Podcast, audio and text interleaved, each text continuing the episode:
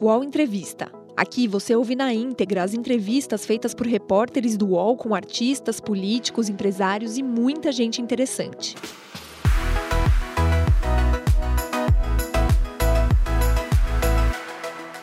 Olá, eu sou o Leonardo Sakamoto e este é Flávio Costa. Nós somos do UOL e estamos aqui na sede da Polícia Federal em Curitiba para entrevistar o ex-presidente Luiz Inácio Lula da Silva. Tudo bem, presidente? Tudo bem, Sakamoto. Bom dia, presidente. Tudo bem? Bom dia, Flávio. Tudo bem. Presidente, a gente queria começar esta primeiro agradecer ao senhor pela, pela entrevista, né? Agradecer pela, por ter aceitado receber o UOL nesta quarta-feira, 16 de outubro, e é até importante a data, né? Para essa primeira pergunta que eu vou lhe fazer. O Supremo Tribunal Federal marcou para esta quinta, ou seja, amanhã, o início do julgamento sobre a possibilidade de prisão após condenação em segunda instância, o que pode vir a beneficiar o senhor, dependendo do resultado. O senhor acredita que esta possa ser a sua última entrevista aqui na Polícia Federal? O, o, o Flávio, primeiro é muito importante, o Sakamoto, primeiro é importante dizer que essa entrevista nossa está marcada bem antes do Toffoli marcar a data do julgamento da segunda instância, que, que vai ser na próxima quinta-feira. Eu, eu queria te dizer que eu não, não tenho, não tenho a pretensão uh, de dar entrevista aqui na Polícia Federal. Uh, não é nenhum prazer. Eu, na verdade, gostaria de estar dando entrevista sabe, na sede do PT, no instituto, no sindicato, na rua, uh, sei lá, lá onde você trabalha, era muito melhor. Bem, o fato de estar aqui da entrevista, eu espero que a justiça seja feita. As pessoas às vezes confundem a minha posição com a posição de outras pessoas. Veja, eu não estou reivindicando essa discussão de segunda instância. Isso não é meu processo. Não estou interessado nisso. Estou interessado na minha inocência. O que eu quero é que os ministros da Suprema Corte tenham acesso à verdade do processo, aos inquéritos feitos, mentirosos pela Polícia Federal, pelo Ministério Público liderado pelo Delayol e pelo mentiroso do Moro na sentença, lidere e anule esses processos.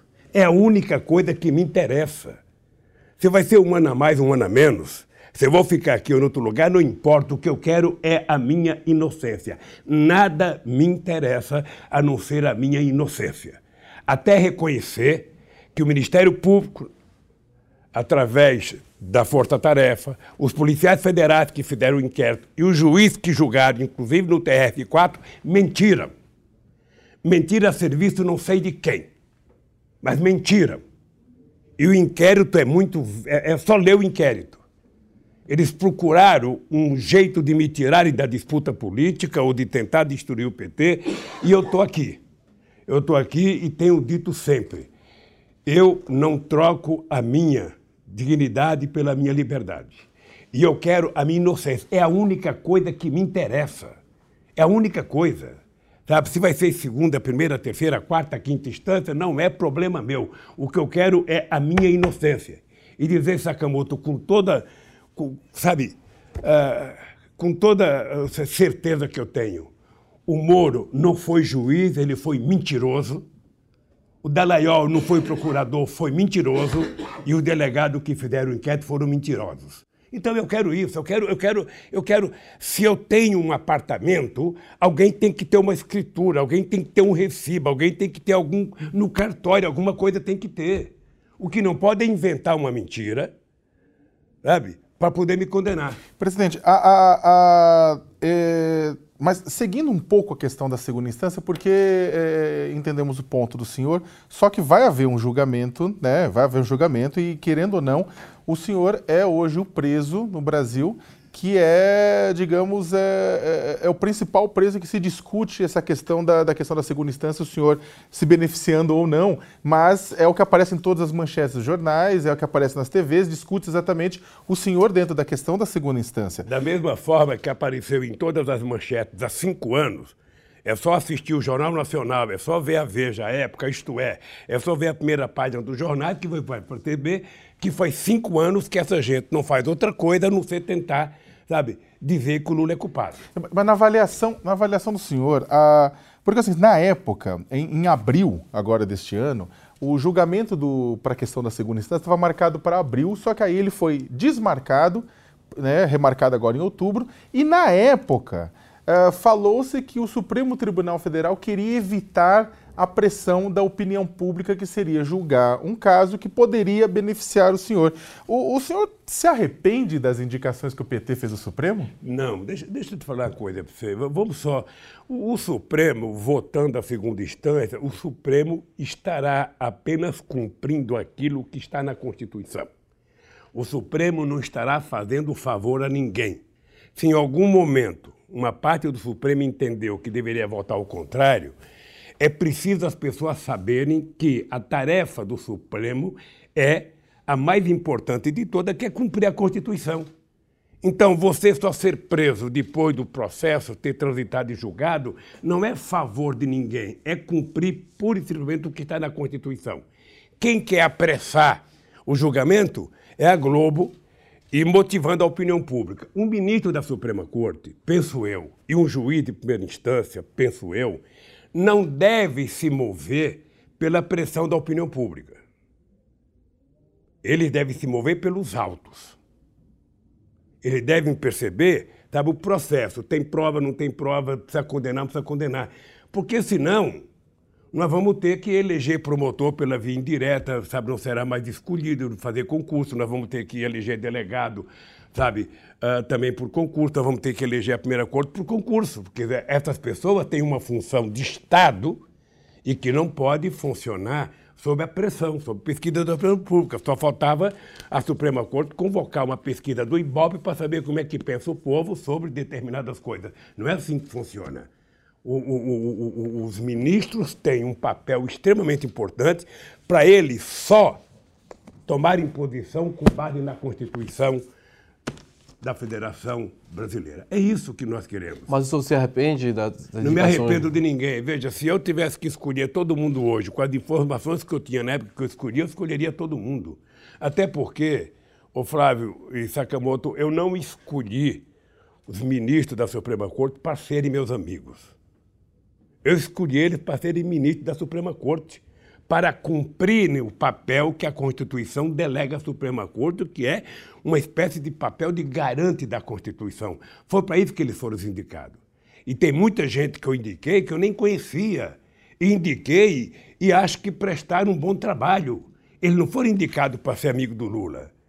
Ah, eu já sei que no Brasil você teve momentos em que uh, tinha governadores que almoçavam com o Tribunal de Justiça toda semana não para isso que eu indiquei eles. Eu indiquei eles para defender, sabe, o Estado brasileiro e o cumprimento da Constituição. Foi isso. Então não tenho nenhum arrependimento. Presidente, é, independente da questão do julgamento no STF, há a questão da sua execução penal, né, da questão da sua progressão de pena. Até sexta-feira, a sua defesa tem que apresentar um posicionamento em relação à questão do ida ao regime semiaberto, né? Que, que sua defesa vai dizer? O que, que o senhor vai dizer nesse posicionamento às juízes do caso, a doutora Caroline Lebos? O, o, sabe, o, Flávio, eu, eu vou dizer o que eu já disse. Vou dizer o que eu já disse. Eu não estou aqui para trocar a minha dignidade pela minha liberdade. Veja, quem precisa de progressão é quem foi condenado culpado, já está, sabe, sabe, confesso que foi culpado, então ele aceita uma progressão da pena. Eu não quero progressão da pena, eu quero a minha inocência. Então, você não eu aceita quero aí dizer, por... Flávio, eu quero dizer para você que mentiram sobre a sentença que deram para mim. Que a sentença contra mim foi um escárnio. Que a invenção do triplex é um escárnio. Aliás, a invenção do triplex é o mesmo jornalista canalha que fez a matéria da, da, da, da Isto É essa semana. É o mesmo. Ou seja, então eu não posso, não posso admitir, sabe? Quem roubou já fez o seu, o seu, a sua delação. Aliás, na Lava Jato o crime compensa. Porque muitos que roubaram fizeram a delação, ficaram com metade do que roubaram, estão vivendo muito bem da vida. Né? Como eu não roubei, como eu não cometi crime, como eu não cometi nenhum ilícito, eu não quero favor, não quero pena. Eu quero a minha inocência. É a única coisa que eu aceito, é a minha inocência. Vai demorar 50 anos? Vai. A minha bisneta vai um dia ouvir uma sentença de que o bisavô dela era um homem de bem, era honesto e que não devia nada para a justiça. É isso que eu quero. Presidente, mas o que, o que lhe incomoda tanto em relação ao semiaberto é a questão do uso da tornozeleira, por exemplo? Isso lhe incomoda não, não, particularmente? Não, não, não. não. Me coloca é o princípio da minha condenação. Eu não aceito a condenação. Não posso aceitar a condenação porque eu sei que ela foi baseada numa mentira. Um processo de mentira que envolveu a matéria de jornal, depois envolveu o inquérito policial, depois envolveu a acusação, depois envolveu o Moro, depois envolveu o TRF-4. Você acha que eu vou compactuar com isso? Não vou compactuar. Não vou compactuar. Se alguém quer concordar, sabe, de que é culpado, é melhor ficar assim. Vamos, já falei para meus advogados, não tem meio termo comigo. O que eles vão fazer, não sei o que eles vão fazer. Não sei o que fazer. Antigamente era mais fácil, mandava esquartejar, salgar e pendurar nos postes. Sabe? Cometeram a bobagem de me prender, cometeram a bobagem de me acusar, agora vão ter que suportar esse peso aqui dentro. Fazer, eles são livres para fazer o que eles quiserem, eles têm poder. O, o Moro provou que um juiz tem um poder de Deus, inclusive de fazer uma, um, um, um, conluio com a imprensa, porque o Moro, sabe, surgiu por conta de um acordo de um artigo chamado Manipulite, que ele escreveu em 2004, sabe, com base na Operação Mão Limpa da Itália, e ele dizia claramente o seguinte, antes dele começar na Lava Jato, ele foi no Estadão, foi na Folha, foi na Globo, foi no SBT, foi na Bandeirante, foi na Record, eh, foi em todas as revistas, dizer o seguinte: olha, eu preciso de vocês para condenar as pessoas. Então não precisava nem julgamento, a imprensa condenava. A imprensa condenava. O que ele não esperava era que ele estivesse nesse país um cidadão com caráter de resistir a Globo de resistir às, às, mais de 80 capas de revista contra mim, de resistir a mais de milhares de primeira página de jornais contra mim. O que ele não esperava era isso, porque o Aécio Neves não aguentou uma capa da Veja. Sabe, não aguentou. Pois é o seguinte, eu desafio aqueles que me acusam a provar uma única vez qual foi o crime que eu cometi. Mas, presidente, se o senhor aceitou se entregar naquele momento para a Polícia Federal, como é que o senhor não vai ah, aceitar a progressão do, do aí, aí, do é que tem, aí é que tem uma coisa importante. Por que, que eu resolvi vir aqui? Por que, que eu resolvi cumprir a determinação de vir aqui? Porque se eu, com o nome que eu tinha, tivesse saído do Brasil, tivesse ido para uma embaixada, eu estaria sendo tratado por vocês, sabe, legitimamente como um fugitivo. Né? O fugitivo, o fugitivo, o fugitivo, o fugitivo. Como eu tenho clareza da minha inocência, eu resolvi vir para cá para poder enfrentar os que me acusaram aqui. Então, estou aqui há um ano e meio. Estou aqui há um ano e meio, sabe? E vou lutar até o último dia da minha vida para provar, sabe, que a quadrilha é quem me condenou. Eles fizeram uma quadrilha. A Lava Jato se transformou numa quadrilha. É só ver o conluio deles agora com o Departamento, com a Secretaria de Justiça dos Estados Unidos, inclusive tentando busco, buscar empresários brasileiros para que a justiça americana possa denunciar como já levaram 14 bilhões da Petrobras. Como já destruíram a indústria da construção civil no Brasil, a indústria de engenharia. Como já prejudicaram 1 milhão e 100 mil trabalhadores. Como já deram um prejuízo de 142 bilhões na economia brasileira. Então, Sakamoto, a única coisa que me resta é utilizar uma profecia da minha mãe. Lula, não baixe a cabeça nunca. Essa mulher nasceu e morreu analfabeta e ela me deu muita dignidade e eu não abro mão disso. Não é nenhuma, não é nenhuma arrogância, não, é apenas o meu direito. Meu direito. Sabe? Presidente, o, o, o movimento Lula Livre que se formou após a sua, a sua prisão, ele é encarado por uma parte da militância, não só do PT, como uma parte da esquerda como um todo, como um movimento que representa anistia geral, anistia restrita, uma pauta que acabou se tornando unificadora. Eu entrevistei, inclusive, a, a ex-presidente Dilma Rousseff em, em, Porto Alegre, né? E ela chamou a pauta Lula livre como uma, uma das pautas unificadoras da esquerda, que nela reside todas as outras pautas. Se você sair da cadeia, se o senhor sair da cadeia, né, e quando o senhor sair da cadeia, vai haver uma clara desmobilização com relação ao Lula livre. Isso pesa também na sua resistência com relação não, ao semiaberto ou não? Ô, ô, ô, Sakamoto, deixa eu falar uma coisa para você. Seria, seria uh, uh, uh, o, o, fim da picada alguém imaginar que eu estou preso para mobilizar. Se fosse assim, eu mandava prender todo o PT. Sabe? Não é verdade, veja, eu sou muito grato, sou muito grato, mas muito grato às pessoas que estão participando da campanha Lula Livre. Sou muito grato a esse acampamento que está aqui na frente, que eu não sei se já teve em algum momento algum preso que teve a felicidade que eu tenho de ter um grupo de pessoas gritando meu nome todo dia de manhã, todo dia à tarde, todo dia à noite, de domingo, com chuva, com sol, no Natal, no Ano Novo. Eu, quando sair daqui, não sei o que fazer para agradecer essa gente. Né? Vou levar todo mundo para morar comigo. Vou alugar um, fazer um bairro novo e levar essa gente, porque é muito carinho. E, obviamente, que eu sou muito grato aos companheiros do partido, aos companheiros do Partido Aliado, do PCdoB, do PSOL, sabe? e da sociedade, do movimento sindical, do movimento Sem Terra. Mas eu preciso sair daqui e a mobilização não é para libertar o Lula, não. Não é essa, essa, essa, essa mobilização que a pessoa tem que fazer. As pessoas têm que fazer mobilização para libertar o Brasil da asfixia que ele está submetido com o governo Collor, com o governo Bolsonaro e com a venda da soberania brasileira que o ministro da Economia está fazendo. Ora, as pessoas têm que brigar, não é para defender ou não, brigar para defender o direito do povo trabalhar o direito do povo receber um salário decente, o direito do povo, sabe, estudar, o, o, direito desse, desse país se desenvolver, dele crescer economicamente, sabe? O direito do povo voltar a ser feliz. É para isso que as pessoas têm que se mobilizar para defender a qualidade da educação, a entrada dos mais pobres na universidade. É isso que a gente tem que brigar. Mas não há um cálculo político do senhor em relação a essa resistência ao semiaberto? Desculpe, eu quero insistir nisso não há um cálculo político, ou seja, como o Sakamoto falou, ou seja, essa pauta unificadora não é importante nesse momento? Também? Não, veja, não é, não é por isso que eu estou tomando a minha posição, mas a minha posição é apenas uma questão de dignidade mesmo.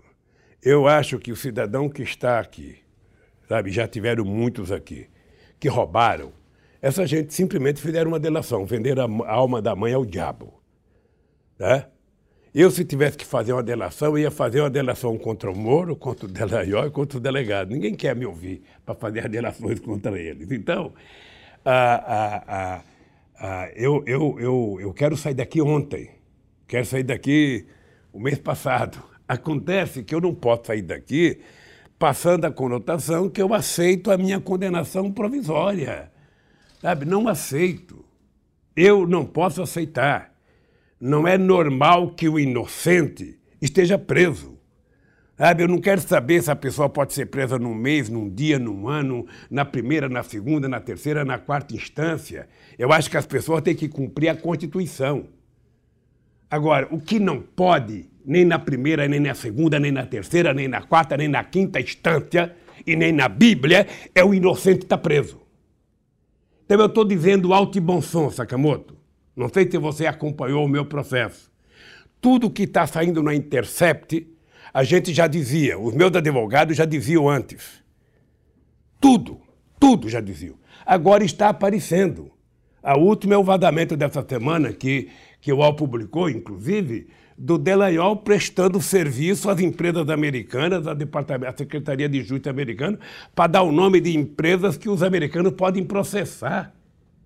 Esse Delayol, na verdade, se o Conselho Nacional do Ministério Público, sabe, valer a sua existência, esse cidadão tem que ser exonerado, exonerado, não promovido, exonerado a bem do serviço público brasileiro e a bem da respeitabilidade que o Ministério Público, como instituição, merece ter nesse país.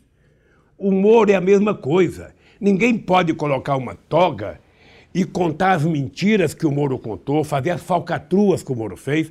Eu não sei se você acompanha, de vez em quando eu vejo entrevista do Moro, a, a, a prova de que ele é mentiroso é que ele não é capaz de olhar para o interlocutor, ele não é capaz de olhar. Ele dá entrevista para você, ele não olha nos seus olhos, porque ele sabe que ele está mentindo.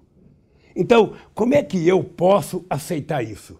Então, o Brasil tem que saber, o mundo tem que saber que tem o inocente preso aqui. E se o fator da prisão desse inocente é política, vamos então lutar para restabelecer a verdade. É a única coisa que eu quero. Presidente, o Disseu é, afirmou em uma, uma, entrevista à Folha de São Paulo, a Mônica Bergamo, que teria feito bem ao senhor ter convivido com outros presos da Lava Jato lá no complexo médico de Pinhais, né? médico penitenciário. Né? Que aqui o senhor, essa convivência restrita de, de pessoas, segundo o Disseu, que só falam o que o senhor quer ouvir, isso teria o prejudicado, que faria bem ao senhor conviver com outros presos. O que, que o senhor acha disso? Eu não conheço nenhuma experiência do cara ser bem sucedido conversando com um preso. Eu, sinceramente, eu preciso conversar com quem não esteja preso. Ou seja, eu, sabe, quero conversar com as pessoas que estão livres, fazendo política, quero voltar a viajar ao Brasil, quero voltar a fazer comício, quero voltar a fazer as denúncias das falcatruas que o Bolsonaro está fazendo. Quero voltar a fazer o PT, sabe, ter a dimensão que ele merece ter, sabe? Eu, eu sinceramente, não, não sei se. Eu tô. tô cada um, é que cada um tem um jeito. Uma parte de isolado, né? Não, é que cada um tem um jeito de viver. Sabe? Eu, aqui no meu isolamento, eu leio mais do que deveria ler eu assisto mais coisa do que deveria assistir. Eu recebo muito pendrive, eu vejo as coisas que vocês falam, eu vejo as críticas, eu assisto televisão aberta, então, sabe, de Datena a Silvio Santos aqui eu, eu assisto, não tenha preocupação. Além, do que, eu vejo os jornais todos que tem, sabe, tanto na internet quanto na TV aberta. Eu vejo todos os jornais.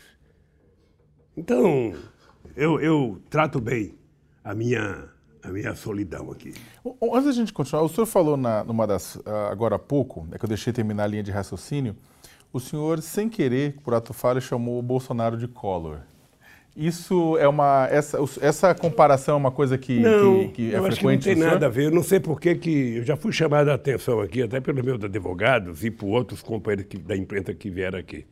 Mas é um, um lapso. Não tem nenhuma não tem, comparação não tem, não que o senhor acha que é, que é plausível entre os dois? Não tem assim. nada a ver. O senhor chegou a comparar a relação do Bolsonaro com o PSL com o PRN do, do Collor atrás? Não, não, não, vê um paralelo? Comparar, eu cheguei a comparar o seguinte. Uh, eu vejo muita discussão política e uma coisa que não se discute no Brasil é que o Brasil não tem tradição de partido político. Se você pegar a história brasileira, você vai perceber que o Brasil tem mais tribos do que partido político. Ou seja, é um partido em São Paulo, é um partido no Rio de Janeiro, é um partido. Ora, quando você criou os chamados partidos nacionais, mesmo o PMDB sendo um partido de caráter nacional, as decisões do PMDB são locais a tribo do Rio Grande do Norte decide diferentemente da tribo de Pernambuco, que decide diferentemente da tribo de Manaus, que de, decide diferentemente da tribo de Porto Alegre. Ou seja, não, não, não são partidos que funcionam, sabe, com decisões uh, de caráter nacional. O único partido que tem nesse país, essa é a verdade, esse é o fato, é o PT.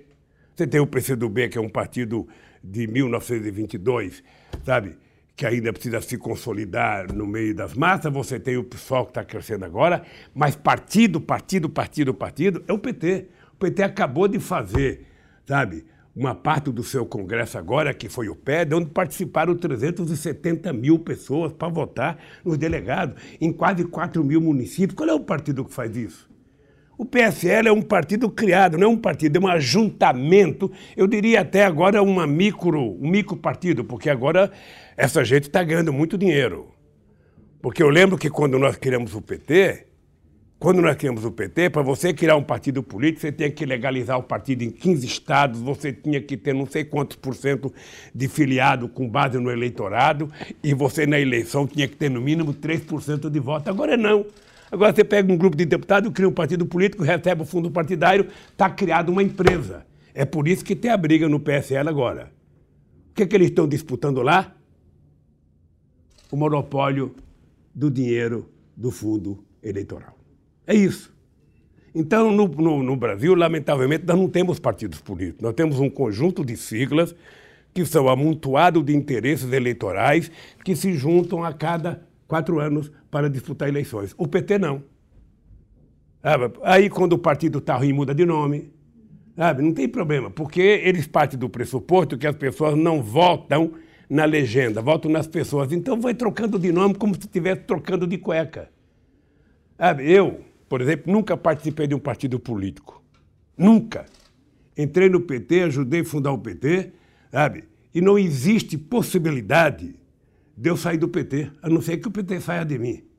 Não sei se é possível, mas eu. eu... Presidente, falando, aproveitando que o senhor está falando do, do, PT, eu vou falar de um tema caro né, para o próprio partido, que uma parte dos antipetistas, né, eles nunca votou, uma parte desses antipetistas nunca votou em seu partido. Contudo, uma outra parte dos antipetistas é composta, inclusive, de ex-eleitores do PT que se sentiram traídos né, em algum momento. O que o senhor acha que o PT deve fazer para reconquistar as pessoas que foram para o antipetismo? Olha, eu tenho a sorte de ser corintiano. Ou azar. Sorte. Azar. Porque quem é corintiano convive com o anticorintianismo todo dia. Ou seja, as pessoas não torcem para São Paulo, as pessoas torcem contra o Corinthians. As pessoas não torcem para o Santos, torcem contra o Corinthians. E assim vale para o Flamengo no Rio de Janeiro. Então eu estou acostumado com isso. Veja, o que, que acontece com o PT? Vamos pegar o histórico do PT, Sakamoto, para a gente poder avaliar corretamente o PT. O PT foi criado em 1980. Em 89, o PT disputou as eleições com grandes feras da política nacional. Era Ulisses Guimarães, era Aureliano Chaves, era Brizola, era Mário Covas, era Fife Domingues e tantos outros que tal. Esse partido que tinha apenas nove anos de existência, foi o segundo colocado e foi para o segundo turno. Em 94, juntou todo mundo contra, sabe, para apoiar o Fernando Henrique Cardoso. Quem sobreviveu? O PT foi o segundo colocado. Em 98, juntou todo mundo outra vez. Quem sobreviveu? O PT, que foi o segundo colocado. Então, o PT, todas as eleições que disputou, ele, desde que foi criado, ele foi o segundo colocado, ganhou quatro eleições e agora, com a Haddad, ele foi o segundo colocado outra vez. Então, o PT é o maior partido político de esquerda da América Latina e o mais importante partido político existente no Brasil. Né? Ah, isso, isso não, é, não é garganta do Lula, isso é um fato histórico. Eu estou falando de de todas as eleições presidenciais que houve no Brasil até agora. Bem, o que acontece? Vamos ver o seguinte. Eu, quando saí da presidência da República em 2010, eu tinha tido na pesquisa, CN, uh, não sei se CNI Ibope ou CNT Ibope, eu tinha 87% de bom e ótimo, 10% de regular e 3% de ruim péssimo. Significa que tinha muita gente que não tinha votado em mim que estava gostando do meu governo. Eu tive 62% para ser eleito presidente em 2006, significa que eu tive o dobro de votos que eu tinha tido quase que no primeiro turno. Então, quando você tem um país que você tem eleições em dois turnos, não tem essa negócio do antipetista, do anti você tem as pessoas que votam em outro partido e que não votam no PT, como você tem as pessoas que votam no PT e não votam em outro partido político, a depender do momento, a depender da conjuntura e a depender das circunstâncias. Ora, o PT, o PT, sabe, pode votar a governar esse país em 2022. Porque se você tem um terço de pessoas que são por outro partido político e que as pessoas taxam de antipetistas, tá? Porque a pessoa não está sendo petista, a pessoa pode ser qualquer outro partido político. E a pessoa pode, no segundo turno, ser convencida a votar no PT. Então, eu não vejo qual é a ideia de tentar criar o conceito de antipetista. Não existe antipetista, antipSDBista, antipetista. Não existe. Eu lembro que quando nós derrotamos o Maluf em 82, aqui em São Paulo, nós achávamos que o Maluf tinha acabado para a política. Nós achávamos que o Maluf nunca mais ia voltar. Você se lembra quantas eleições o Maluf foi para o segundo turno em primeiro lugar? O Mário Covas, que era o candidato mais progressista que disputou com ele em 94, 98, o Maluf quase ganha as duas eleições do Mário Covas no primeiro turno. E nós achávamos que ele estava morto. Então, veja, eu quero te dizer que o antipetismo, muita gente que as pessoas que hoje dizem não votaria no PT, podem votar. Depende da circunstância, depende do programa, depende da candidatura e depende dos adversários. Mas não depende também do PT é, dialogar e mudar um pouco também o seu discurso para atrair essas pessoas mais, mais facilmente? O gente, quem é que mais conversa do que o PT? O gente, vocês estão lembrados que o meu vice-presidente da República era um dos grandes empresários desse país? Era presidente da Federação, sabe, dos, dos empresários de Minas Gerais? Era vice-presidente da CNI? Vocês estão lembrados? Vocês estão lembrados que eu montei um governo em que grande parte do ministério não era do PT? O Furlan não era do PT, o Roberto Rodrigues não era do PT, o Fábio, o Marton Bastos não era do PT, o Celso Amorim não era do PT, o Miguel Jorge não era do PT. Vocês estão lembrados? Sabe que eu montei um partido, um governo muito amplo, com muita gente de fora do PT. O Valfrido Mareguia não era do PT. O Frank Martins não era do PT e não é até hoje. Ou seja, é porque as pessoas confundem, sabe, confundem o, o, partido, o PT, o, o PT não conversa, o PT conversa até demais. O que o PT não pode, Sakamoto, é participar de uma reunião como aquela que houve no Tuca. Sabe, é o seguinte, vamos passar o mata-borrão, não houve golpe na Dilma, não houve fim dos direitos trabalhistas, não houve fim disso ou fim daquilo, vamos esquecer todo mundo e vamos lutar pelos direitos. Eu falei para Gleice, você deve ir, Gleice. Você deve, deve entrar com a Dilma. E o primeiro direito que você tem que reivindicar é se os canalhas que votaram no impeachment da Dilma estão dispostos a rever o seu voto. Porque a Dilma foi caçada com base numa mentira.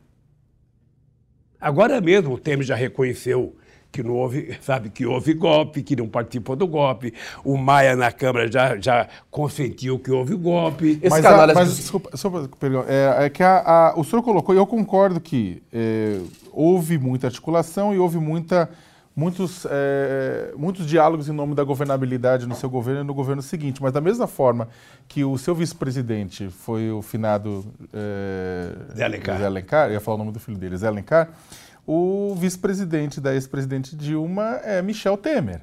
Ótimo. Então, a questão, na verdade, que se coloca é, nessa questão, presidente, é se exatamente os diálogos e, a, e, as articulações e os acordos firmados durante os governos do PT não foram, não são vistos como é, negativos ou reprováveis por parte da população, que acaba por isso se afastando do partido. Olha, se uma pessoa descobre que tem uma doença aos 89 anos, você não pode achar que essa pessoa deveria ter morrido no nascimento. Não é assim. O Temer foi vice da Dilma porque o Temer era presidente do partido mais importante no Congresso Nacional. O PMDB era o partido, sabe, não do ponto de vista do voto, mas do ponto de vista da quantidade de pessoas no Congresso, era o PMDB. Sabe? Então a Dilma foi, sabe, com o Temer de vice, porque a Dilma não era conhecida e a Dilma precisava de tempo de televisão. Sabe? Ah, ninguém, ninguém, ninguém, ninguém acusou o Temer de ser o que ele era. Ninguém acusou o Temer de traíra na época. Ninguém. Nenhum jornal que hoje eu critico o Temer dizia na época que ele era traíra. Então, o PT, e veja que o Temer não me apoiou em nenhum dos meus mandatos.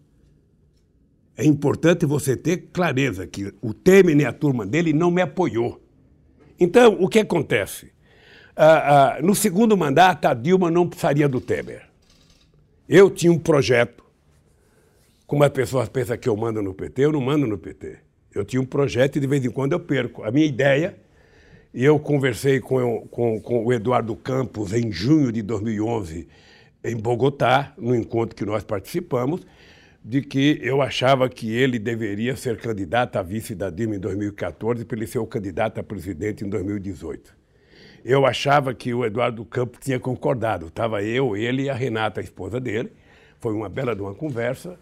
Tomamos um bons uísques e conversamos. Ou seja, uh, depois eu não sei porquê, houve um, um, um, uma cisão entre ele e a Dilma e não deu certo. Mas a Dilma não precisava mais do PMDB no segundo mandato, porque a Dilma já era muito conhecida e, na verdade, o que a Dilma precisava no primeiro era o tempo de televisão. Lamentavelmente, foi mantido a mesma, a mesma chapa uh, para desgraça do PT e para desgraça da Dilma. Tá? E para desgraça do país. Porque se alguém tivesse qualquer intuição que o Temer ia ser o traíra que foi, não teria aceito ele como vice. O senhor fala que não, não manda no PT, mas a gente sabe que dificilmente alguma coisa é decidida no partido sem a sua anuência, né? E em 2013, o senhor, na época das jornadas de junho, o senhor escreveu um artigo no New York Times, publicou um artigo no, nesse jornal, afirmando que o PT deveria se aproximar da juventude, estabelecer um diálogo com a juventude. Só que ao mesmo tempo a gente percebe que o PT não, faz, não fez uma transição para uma nova geração de líderes partidários. Isso não é uma falha do partido e, de certa forma, de condução do senhor, já que o senhor é, é o líder maior do partido? Deixa eu te falar uma coisa, Flávio. Eu tenho hoje, passado, passado seis anos, eu tenho clareza que todos nós, muito ou pouco, erramos na avaliação, na avaliação do que foi junho de 2013. Ah, eu, por exemplo, achava que era um movimento de uma sociedade querendo mais.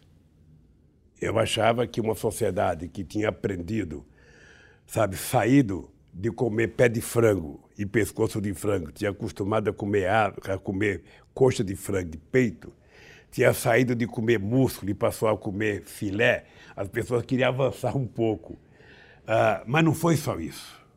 Eu acho que junho aqui no Brasil significou um pouco do que aconteceu na Primavera Árabe.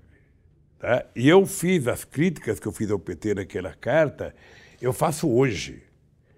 O PT, ele nasceu para ser umbilicalmente ligado ao povo trabalhador desse país, do campo e da cidade, aos estudantes. Então o PT precisa. Você está lembrado do que eu sempre dizia? sabe, que eu era uma metamorfose ambulante. Por quê? Porque eu não sabia de tudo, eu queria aprender cada dia um pouco. nós temos que conversar para aprender. Como é que está a cabeça dessa meninada? O que, que eles estão pensando? O que, que eles querem? Sabe? Porque senão você não consegue construir políticas alternativas para essa menina. No meu tempo de jovem era muito fácil, Sakamoto. Muito fácil. Eu, quando tinha 14 anos de idade, eu queria ter uma carteira profissional, ser mecânico, ter um emprego, casar e construir família. Era o meu sonho. Era o meu sonho. Hoje o sonho da molecada não é só isso. Sabe? O mundo se abriu as novas tecnologias chegaram a muita gente, então as pessoas têm muitas coisas, muito mais difícil. Não tem o emprego que eles pensam que deveriam ter, não vão ganhar o tanto que deveria ganhar, não tem a segurança que deveria ter. Então, uh, uh, eu acho que o PT, o PT precisa ter em conta o seguinte: o PT continua sendo o mais importante partido político no Brasil.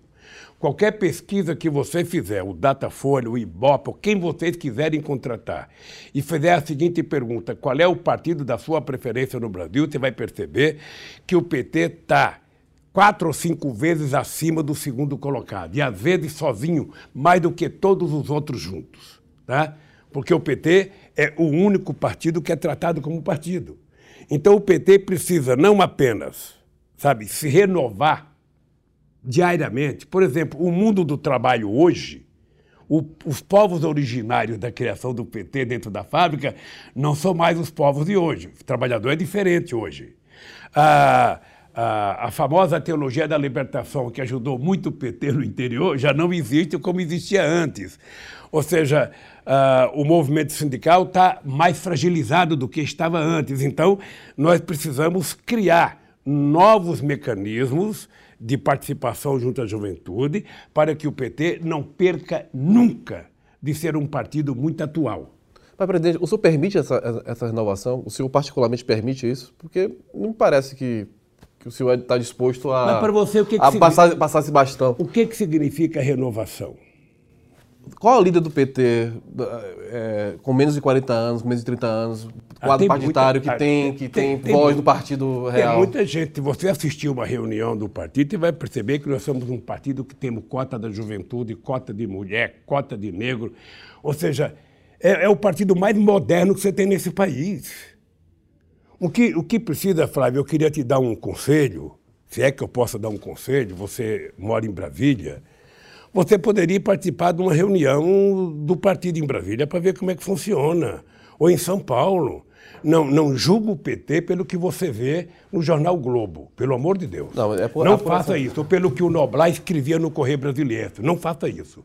Eu acho que você, como jovem, poderia participar, da, como, como jornalista, e lá assistir.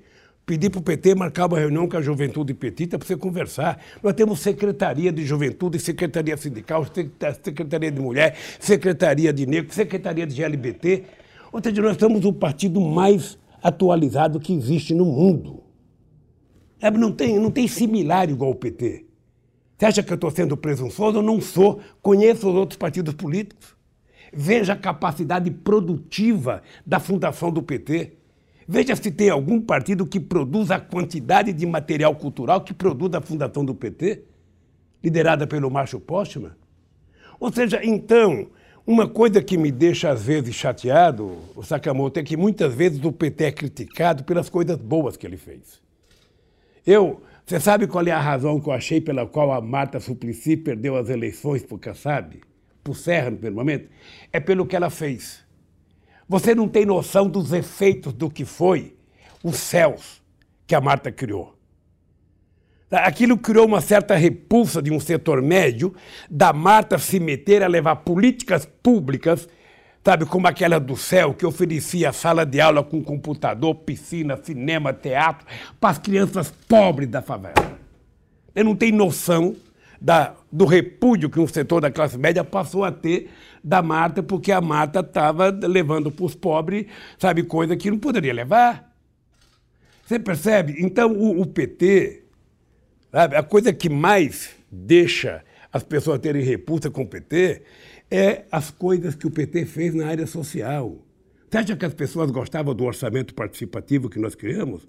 O que era orçamento participativo que ninguém fala mais? Era chamar a comunidade em cada bairro para ajudar a elaborar o orçamento da prefeitura. Isso parou de existir. Só pegando o gancho do que o senhor acabou de falar, o, o senhor convidaria Marta Suplicy a retornar para o PT? Olha, eu não queria que ela saísse do PT. Não queria. Eu, sinceramente, não gostei que a Marta saiu do PT. Eu tenho uma boa relação com a Marta, uma boa. Até, até relação, não, não só política, relação de gratidão.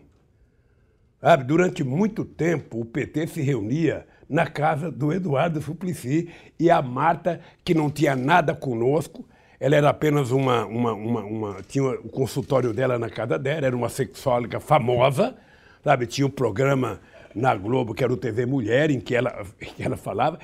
E ela suportou o PT durante muito tempo na casa dela. Foram muito jantar na casa dela, muito, muito aperitivo na casa dela, muita reunião na casa dela, muita gravação de programa de PT. Então eu tenho gratidão pela Marta. Se um dia ela resolveu sair do PT por divergência com o PT, Sabe? E se ela amanhã ela quiser votar, da mesma forma que ela entrou a primeira vez, da mesma forma que ela saiu, ela pode voltar e conversar com o PT. Sabe? Eu não vejo nenhum problema. A Erundina saiu do PT, depois a Erundina votou para o PT. E depois saiu outra vez, mas veja, o partido político não tem um cadeado na porta. Tem compromisso ideológico. Se a Marta quiser votar, ela tem relação com todo mundo e ainda continua sendo a prefeita mais bem avaliada em pesquisa da opinião pública em São Paulo. Então, eu não sei o que a Marta quer. Mas eu, pessoalmente, não confundo a minha relação pessoal com as minhas relações políticas. Se eu tenho divergência política com a pessoa, isso não implica que eu tenha que romper a minha relação pessoal. Amizade, para mim, é uma coisa sagrada. E eu não abro mão de ter as minhas relações pessoais. É, presidente, se estiver apto politicamente, o senhor aceitaria ser candidato a vice-presidente da República em 2022, como Cristina Kirchner na Argentina? Deixa eu te dizer uma coisa. Eu estou disposto a não ser candidato a nada na minha vida. Eu já fui presidente da República. Sabe, o problema é que essas perguntas que são bem feitas e que são de boa fé, muitas vezes elas serão interpretadas, sabe, de forma negativa. Sabe? Aí Lula aceita ser vice, Lula aceita, eu aceito Senado, eu aceito ser cabo eleitoral, a depender das circunstâncias políticas. É muito difícil num país que tem um partido como o PT, você achar que o PT não terá candidato a presidente da República. É muito difícil. Era como se você tivesse o time do Santos e você deixasse o Pelé no banco de reserva. Era como no, no, no, no Flamengo hoje, você, sabe, deixar o Bruno Henrique ou o Gabigol de fora. Não. Você coloca para jogar os melhores e o PT sempre terá a oportunidade de ter um candidato a presidente. Ora, se as circunstâncias políticas, sabe, caminharem para que haja uma aliança no primeiro turno, o que eu acho uma bobagem, porque eu briguei muito para a eleição em dois turnos, Sakamoto. Briguei muito. Sabe por quê? Porque era a chance, sabe, de você poder se apresentar, de você poder dizer eu existo e se submeter à votação do povo. Ah, se não deu para você, então no segundo turno você escolhe a pessoa adequada e vai para o segundo turno. É para isso que tem segundo turno. Sabe? É para as pessoas terem o direito de colocar a cara. Por exemplo, foi muito importante o Bolo ser candidato. O Boulos é um jovem, ele foi candidato, não teve o quadro de voto, mas não tem problema, colocou a cara dele, já ficou mais conhecido. Se ele for outra eleição, vai ficar mais conhecido. Até ele ganhar pedigree político para receber voto, leva um tempo. Mas se ele não se propor a colocar a sua cara pública, ele nunca vai ser conhecido. Então, é por isso que eu acho boa as eleições de dois turnos. Você sai candidato, o Flávio sai candidato, eu saio candidato, olha, quem for, sabe, na frente, sabe, tem o apoio da gente. Então, uma frente ampla da esquerda mesmo, só no segundo turno, na é da frente ampla, ela pode se construir no primeiro turno ou no segundo turno. Sabe? É porque não tem tanta gente ampla assim para você fazer aliança no primeiro turno, meu caro. Os partidos estão aí. Sabe, não tem, não tem. Eu, quando deixei a presidência, eu tinha uma vontade, fui até o Uruguai conversar com o Tabaré, conversar com o Pepe Murrica, para ver o exemplo da frente ampla dele. Ele levou tempo para construir, não é uma coisa simples. Sabe?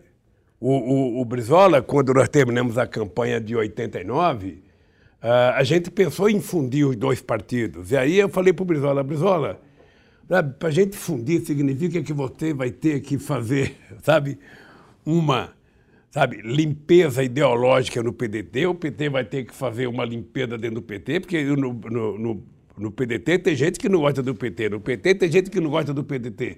Como é que você vai fundir duas coisas que não se gostam? Então era preciso fazer um processo de depuração. E terminou não dando certo. Não é? Por que, que a direita se reúne com facilidade? Porque a direita não tem princípio. Sabe? Os acordos são apenas para eleger o cara. E como todos eles vão votar para ferrar a classe trabalhadora, todos eles vão votar para ajudar os ricos, todos eles querem pagar menos imposto de renda, todos eles querem pagar menos imposto, todos eles querem pagar menos salário.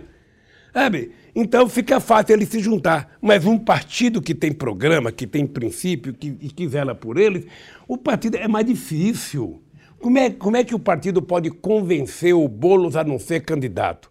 É a chance que ele tem. Como é que o partido pode convencer o Ciro de não ser candidato? É a chance que ele tem. O Flávio Dino é a chance que ele tem. Ora, então que saia então, todo mundo. O PT terá candidato em 2022. Depois. No primeiro turno, o PT terá candidato em 2022. Veja. Não citaria. Deixa eu te falar uma coisa para você. Como Se vice. você avaliar a dimensão dos partidos políticos, só o PT tem o direito de ter candidato no primeiro turno, teoricamente. Tá? Isso não significa que vai ter. Mas se você for analisar a pujança do partido, o tamanho do partido, a grandeza do partido, e o histórico do partido, você vai perceber, sabe, que se tem um partido que tem o direito, sabe, de dizer o seguinte, você já foi, já jogou bola? Então o jogador melhor da várzea é aquele que tira para o ímpar, porque... E o pior é o último a ser escolhido, né? Não sei se você já foi o último a ser escolhido, é muito desagradável ficar escolhendo um monte de gente e você não é escolhido. Então, em se tratando de campanha eleitoral, o PT será sempre o primeiro escolhido. O PT pode não querer, o PT pode falar, não, dessa vez nós não queremos, eu vou indicar o Sakamoto para ser candidato do PT. A gente sabe que é difícil o PT tomar esse tipo de decisão, né, presidente? É, é difícil que um time, sabe, não coloque os seus bons jogadores para jogar, senão não ganha título. Mas essa Qual é a explicação que o PT terá para a sua base de indicar um candidato que tenha menos chance do que um candidato do PT? Você acha que o Fernando Haddad saiu fraco da campanha presidencial? Diga o senhor. O Fernando Haddad virou uma personalidade nacional. Com todas as falcatruas que houve, com todas as malandragens, com todo o fake news, com tudo. Sabe, o Fernando Haddad teve 45 milhões de votos. É voto pra caramba, bicho. A maioria dos presidentes da República eleitas no mundo não tiveram 45 milhões de votos. Então, o Haddad precisa consolidar esses votos e se transformar numa grande referência do PT. Presidente, em relação. Eu acho, eu acho que o Flávio Dino tem tido uma performance extraordinária. O PT tem cinco governadores de estado, gente. O PT governa a Bahia. O PT governa o Ceará. O PT governa o Piauí. Então, ah, primeiro que é muito cedo para discutir, sabe? Mas se é cedo para discutir se o PT vai ter candidato, é muito mais cedo ainda para você discutir se o PT vai ter vice. Sabe? Eu acho que tudo se resolve quando você fizer avaliação política, fizer boas pesquisas políticas, e ninguém vai ganhar no grito. Vai ganhar na medida que você faça acordo, você converse direitinho. Sabe? É assim que você faz política. O senhor não considera que houve um exagero nas críticas feitas ao Rui Costa, governador da Bahia, por conta da entrevista que ele deu à Veja? E também não há uma certa uma crítica também ao Camilo Santana por ele querer é, implementar uma política de segurança pública mais, digamos, mais firme, né? Ou seja, esses governadores do Nordeste, dentro do partido, eles não deviam ter uma serem mais respeitados ou, ou que as críticas que eles que eles façam possam ser mais ouvidas, melhores ouvidas. Ô, Flávio, né? eles são respeitados. Eles são respeitados. Ele foi alvo de, o Rui Costa foi alvo de uma nota muito agressiva deixa do. Deixa eu falar uma coisa para você. O fato de você respeitar uma pessoa não significa que você tenha que ser subserviente às pessoas. O Brasil pode respeitar os Estados Unidos e o Bolsonaro não precisa ser lambe-botas do, do, do, do Trump. Não precisa bater continência para a bandeira. E pode ser, sabe, honesto na relação com os Estados Unidos. Olha, o PT tem uma relação com seus governadores. O PT tem muita experiência de governadores. Nem sempre a política do partido está de acordo com a política do governo. Foi assim comigo. Nem sempre o partido concordou com a política que eu fazia. E nós tivemos que educar o partido para ele compreender a diferença entre governar e entre ser partido. Eu, quando sou partido, eu posso querer uma coisa por princípio, mas na minha governança não é possível fazer aquilo. Presta atenção numa coisa. De vez em quando, alguns críticos meu, ah, o Lula fez a, como é que fala? Aliança de classe, quando ganhou as eleições. Não sei se vocês já falaram isso em algum momento, ou já escreveram. Veja, eu fui eleito presidente da República com 62% dos votos no segundo turno. Mas eu tinha só 91 deputados de 513. Eu tinha só 14 senadores de 81. Então não é possível você governar se você não conversar com outro poder institucional que é o Congresso Nacional. Você conversar com os empresários não é aliança de classe, não, é conversar com quem é brasileiro e que vai incidir. Tá, se a política vai ser boa ou vai ser ruim. Sabe? Essa é uma bobagem achar que você pode ganhar as eleições e governar só para um lado. Você tem que governar para todos. E eu dizia, eu governo para todos, mas eu tenho uma preferência especial para os mais necessitados. É aquele mais frágil que tem que comer um prato a mais. Então, e o Brasil deu certo. Você sabe o que acontece, Flávio? Eu, eu, de vez em quando, gostaria que as pessoas, ao julgar o PT, as pessoas conhecessem em profundidade o que o PT fez no Brasil. Porque eu vou te contar uma pequena coisa que você poderia pesquisar, que está na internet. Ah, o, o, eu de vez em quando vejo algum cidadão falar o seguinte, tá, mas o Lula teve sorte por causa do boom das commodities. Não é isso? É ouro e venda, não, porque as commodities estavam caras. Ora, se é verdade, se é verdade, por que, que o Brasil de 1950 a 1980 cresceu em média 7% ao ano e não fez distribuição de renda? Por que, que o Brasil, no tempo do MET, na década de 70, chegou a crescer 14% ao ano PIB e não teve distribuição de renda? Ora, o nosso problema não é porque o Brasil exportou commodity. O nosso problema é porque nós tivemos uma política de inclusão dos mais pobres no orçamento da União. É porque nós tivemos uma política de inclusão do mais pobre na universidade. É porque nós tivemos uma política de inclusão do negro. É porque nós tivemos uma política de inclusão dos chamados marginalizados. Esse país era governado para 35% da população e nós resolvemos dizer que era possível governar esse país para 100% da população. E isso foi feito e eu me orgulho. Você não sabe o orgulho que eu tenho, sabe, de passar para a história com alguns títulos sabe, de melhor governo que me deixa muito orgulhoso. Por exemplo, foi no meu governo que nós fizemos, sabe, disponibilizamos para a reforma agrária mais de 50% de todas as terras disponibilizadas em 500 anos. Foi no meu governo que nós colocamos mais pobre na universidade, mais negro na universidade, mais índio na universidade. Foi no meu governo que nós fizemos, em oito anos, mais escola técnica do que eles fizeram no ano. Foi no meu governo que a gente conseguiu fazer com que as pessoas conquistassem cidadania nesse país. As pessoas passaram a se gostar de si mesmas, a gostar do Brasil, a comer de manhã, de tarde e de noite. Esse país ele pode voltar a acontecer se tiver presidente que saiba conversar com a alma do seu povo. Se for um presidente que converse para os milicianos, que faça os discursos escrotos que o Bolsonaro faz para atender apenas a sua família, os milicianos, o Brasil não vai dar certo nunca. Eu vejo agora, por exemplo, a festa que a Globo faz. Ah, a gente esperava que o PIB fosse crescer, mas cresceu 0,01% em relação ao previsto. É maravilhoso. Lógico que quem prometeu o que não tinha para oferecer está contente. Mas esse país pode crescer mais. E esse país tem que fazer opção. A opção deles, com o apoio de toda a imprensa brasileira, é vender todo o patrimônio que foi construído em nome do povo brasileiro. É vender. Quando acabar o patrimônio, vai vender a alma da mãe. Quando acabar a alma da mãe, o país virou uma república de bananas. Podcasts do UOL estão disponíveis em todas as plataformas. Você pode ver a lista desses programas em uol.com.br/podcasts. Recebe salário, faz transferência, pagamento, recarga de celular e até empréstimo, tudo sem taxa. PagBank, a sua conta grátis do PagSeguro. Baixe já o app e abra sua conta em 3 minutos. Já que estamos falando de alma, deixa eu falar um pouco de religião, até para a gente não, não é mudar o tema, mas entrar com a questão é, que é uma questão muito forte hoje.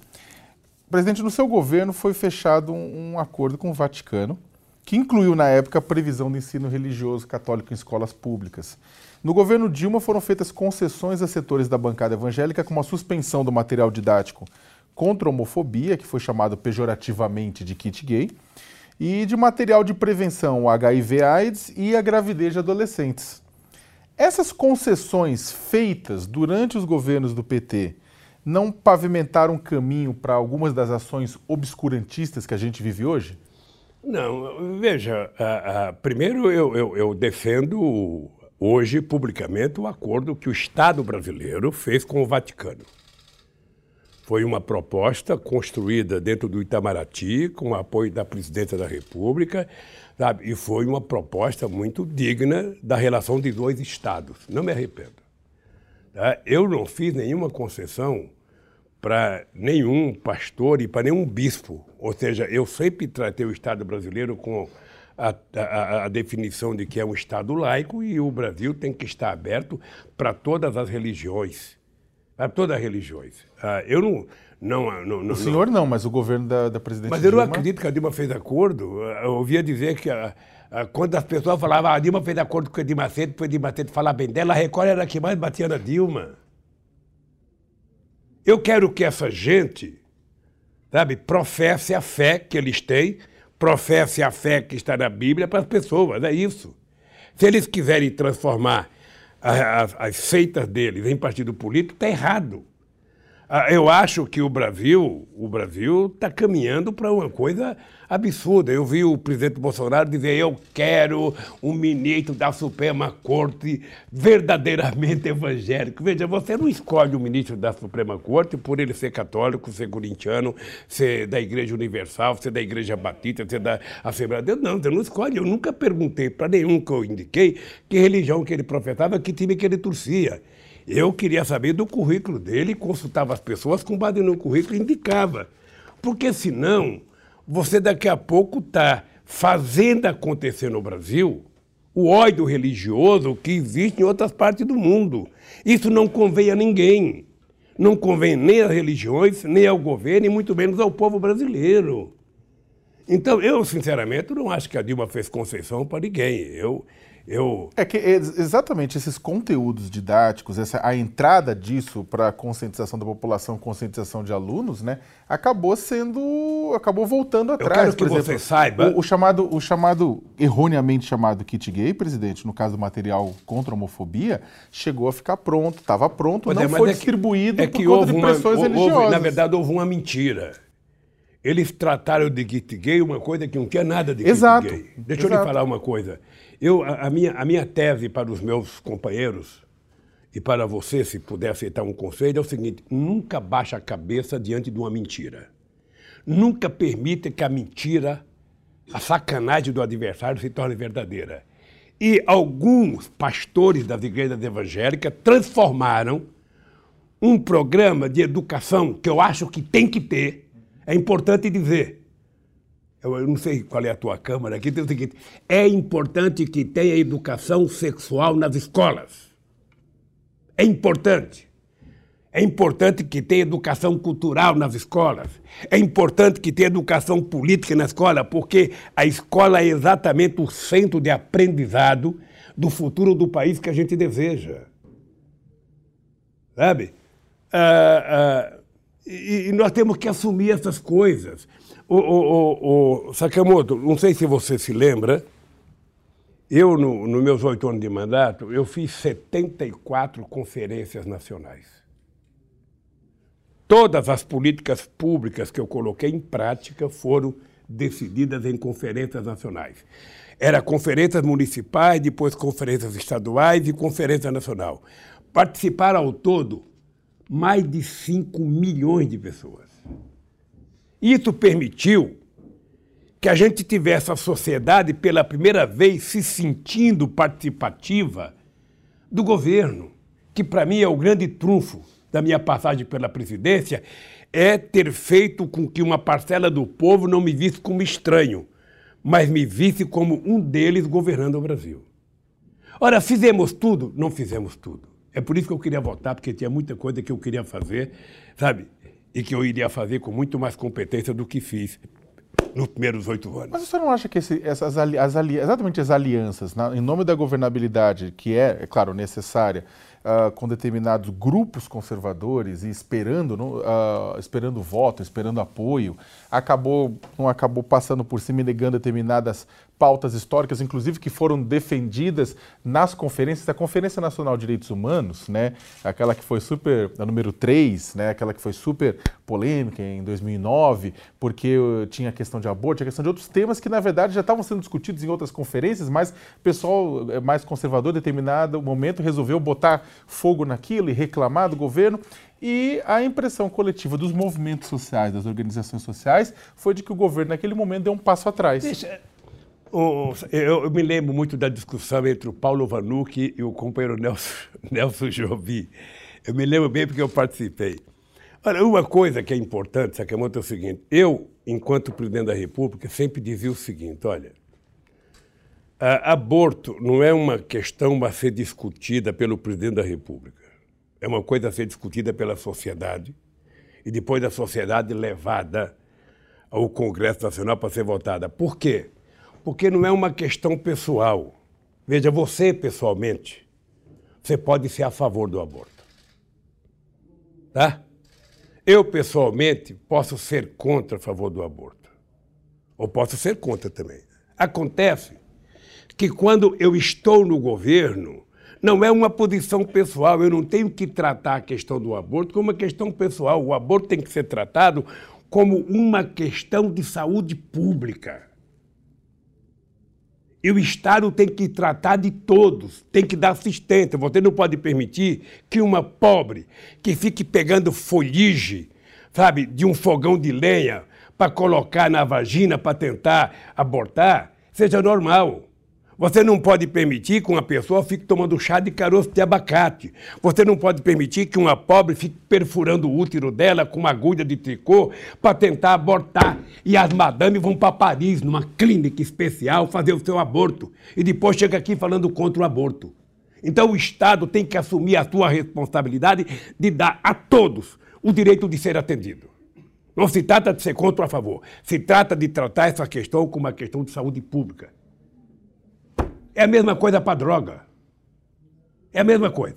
É, o senhor tocou é, na questão das drogas, eu queria é, conversar sobre isso. É, no seu governo foi sancionada aquela lei de drogas em 2006 e durante a gestão do PT é, aumentou-se, a, a população carcerária aumentou muito, em parte por causa da aplicação dessa lei antidrogas que o senhor sancionou.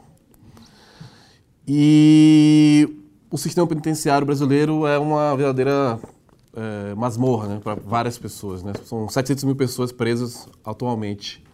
Isso não foi um erro da sua gestão? Ou seja, não atacar essa, essa questão ligada a direitos humanos, é, melhorar o sistema é, penitenciário? Ô, Flávio, se foi um erro, eu só tenho que pedir desculpas pelo erro cometido. Mas veja, uh, o que, que eu sancionei? Eu sancionei uma lei que foi debatida nas conferências nacionais, que depois foi debatida no Congresso Nacional e chegou na minha mesa com aprovação de todos os líderes. Então, o presidente da República sancionou. Né? Ah, ah, se houve erros, é preciso ser corrigido. Mas veja, eu sempre disse publicamente que você não pode tratar um usuário como um traficante.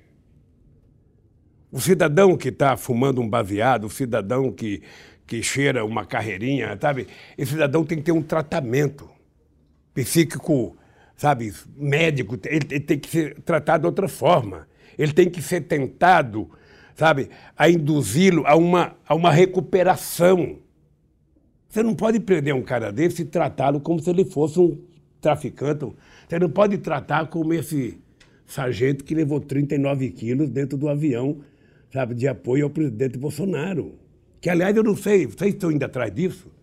Vocês já foram atrás para saber se esse cidadão, quem que mandou ele? Porque eu não acredito que seja o sargento que tenha levado 39 quilos de cocaína. Não acredito. Mas, presidente, o senhor está tá satisfeito com a política de segurança pública que o senhor aplicou durante a sua gestão? Porque aumentou o homicídio, não só na sua gestão, Veja, como na da Dilma também. O presidente não aumenta o homicídio. Aumentou a criminalidade. Deixa na... eu falar uma coisa para você. Não, o senhor está satisfeito com o que o senhor fez na, nessa área como presidente? Deixa eu falar uma coisa para você. Nós fizemos, na época, o que havia consenso na sociedade de ser feito. Não teve nenhum governo que foi mais democrático, teve mais participação para deliberar as políticas públicas do meu governo. Se naquele momento as instâncias que decidiram decidiram equivocadamente, é importante lembrar que é uma tese que eu defendo, sabe, que nunca, nunca, nunca se gerou uma sociedade com espírito tão otimista quanto no meu governo foi o momento que mais gerou emprego. Você tem um bandido famoso no Rio de Janeiro que deu uma entrevista na revista Época algum tempo atrás, em que ele fala que ele perdeu para o governo Lula. Porque no governo Lula as pessoas não queriam ser traficantes, as pessoas queriam trabalhar no PAC. E nós geramos mais de 20 milhões de empregos com carteira assinada. Nós geramos uma política de transferência do renda no campo como ninguém. Se você for analisar o que, que leva essas pessoas a cometer algum delito, você vai perceber que não houve um momento em que se investiu mais. Porque eu não acredito que a polícia resolva o problema, não. Eu acredito que resolve o problema. É por isso que eu falava para o Haddad: você tem que andar com uma carteira profissional na mão e tem que andar com uh, uh, uh, um livro na outra. Porque o que vai resolver o problema da violência no Brasil é, sabe, educação, perspectiva e esperança para a juventude e trabalho. Eu, eu acho que nós tratamos a questão da violência, o Flávio, eh, depois que a bala sai do cano. Depois que a bala saiu do cano, depois que a faca entrou, depois que aconteceu a desgraça, você tem que tratar o que originou aquilo. E é aí que eu acho que só educação, emprego e cultura pode resolver. Eu acho que nós fizemos tudo que foi decidido coletivamente para fazer. Se passado 10 anos teve erros, alguém tem que corrigir. É, é, presidente, em entrevista à BBC Brasil, o cacique Caipó Raoni, ele criticou a construção da usina hidrelétrica de Belo Monte e afirmou, aspas, que nossa luta contra o Bolsonaro é a mesma que fizemos contra Lula e Dilma, todos eles, Lula, Dilma e Bolsonaro, geraram essa divisão entre o índio e o governo, por isso eu tenho, venho lutando para que não haja essa divisão, fecha aspas. Essa é uma crítica de não só dele, mas de outros grupos do movimento indígena a governos do PT. Que, que poderia ter sido diferente? O que eu poderia te dizer, eu não posso te passar as informações que eu tenho, mas eu queria pedir um favor para você. Ao sair daqui, que você pudesse falar com o meu companheiro Crispiniano, para ele te dar as informações que tudo foi, o que, que foi feito para poder resultar na construção da hidrelétrica de Belo Monte. Eu falo sem medo de errar, sem olhar os papéis. Eu duvido que em algum momento da história da construção das hidrelétricas, uma discussão envolveu tanta gente como envolveu a discussão da questão de Belo Monte. Mas muita gente, muitos índios, muito ribeirinho, muita gente do MAB, sabe, muita gente da cidade. Foram mais de 5 mil pessoas que participaram. Se eu quiser te dar um dado aqui, você pode, você pode. Foi criado um plano de desenvolvimento regional e sustentável do Xingu, que tinha a sigla PDRS, que tinha disponibilizado 500 milhões para ajudar as pessoas. Em, em, em, em, você vai perceber que nós tivemos, foi garantida a integralidade dos 12 territórios, uma área e 11 terras indígenas ocupadas pelas populações indígenas do Metingu. Nenhum dos mais de 5 milhões de hectares ocupados pelas nove etnias foi alagado pelo reservatório da usina.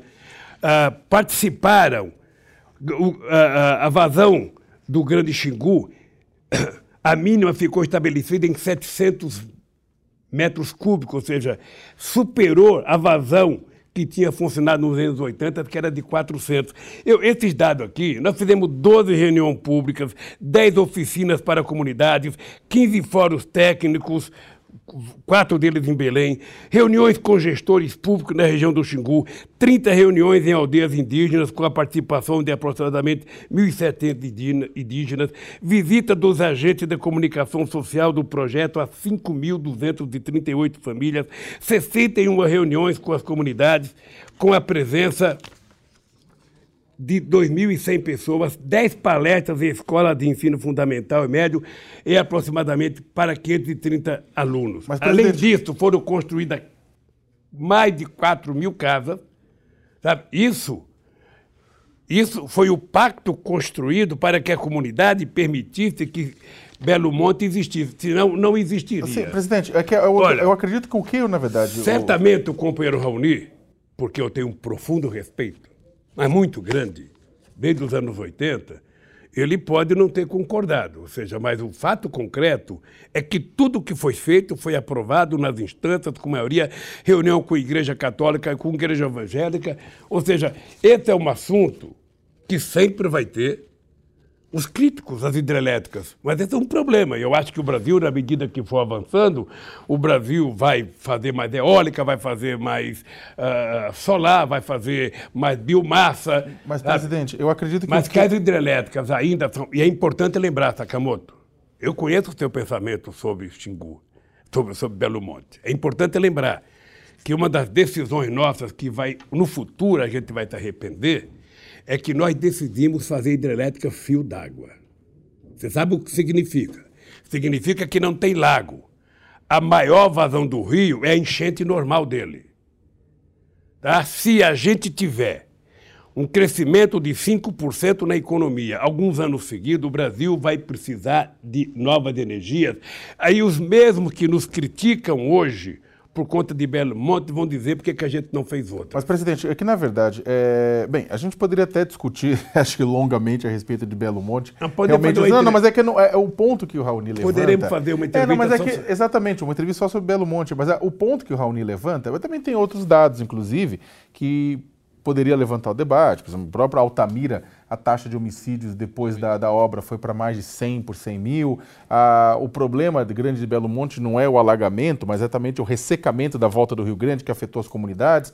Eu mesmo fui para lá várias vezes para fazer relatórios e reportagens e a, e a mesma as comunidades ribeirinhas reclamam de expulsão. É, agora a questão que o Raoni coloca na, no texto, ela vai muito, ela usa Belo Monte como referência, mas ela vai além de Belo Monte.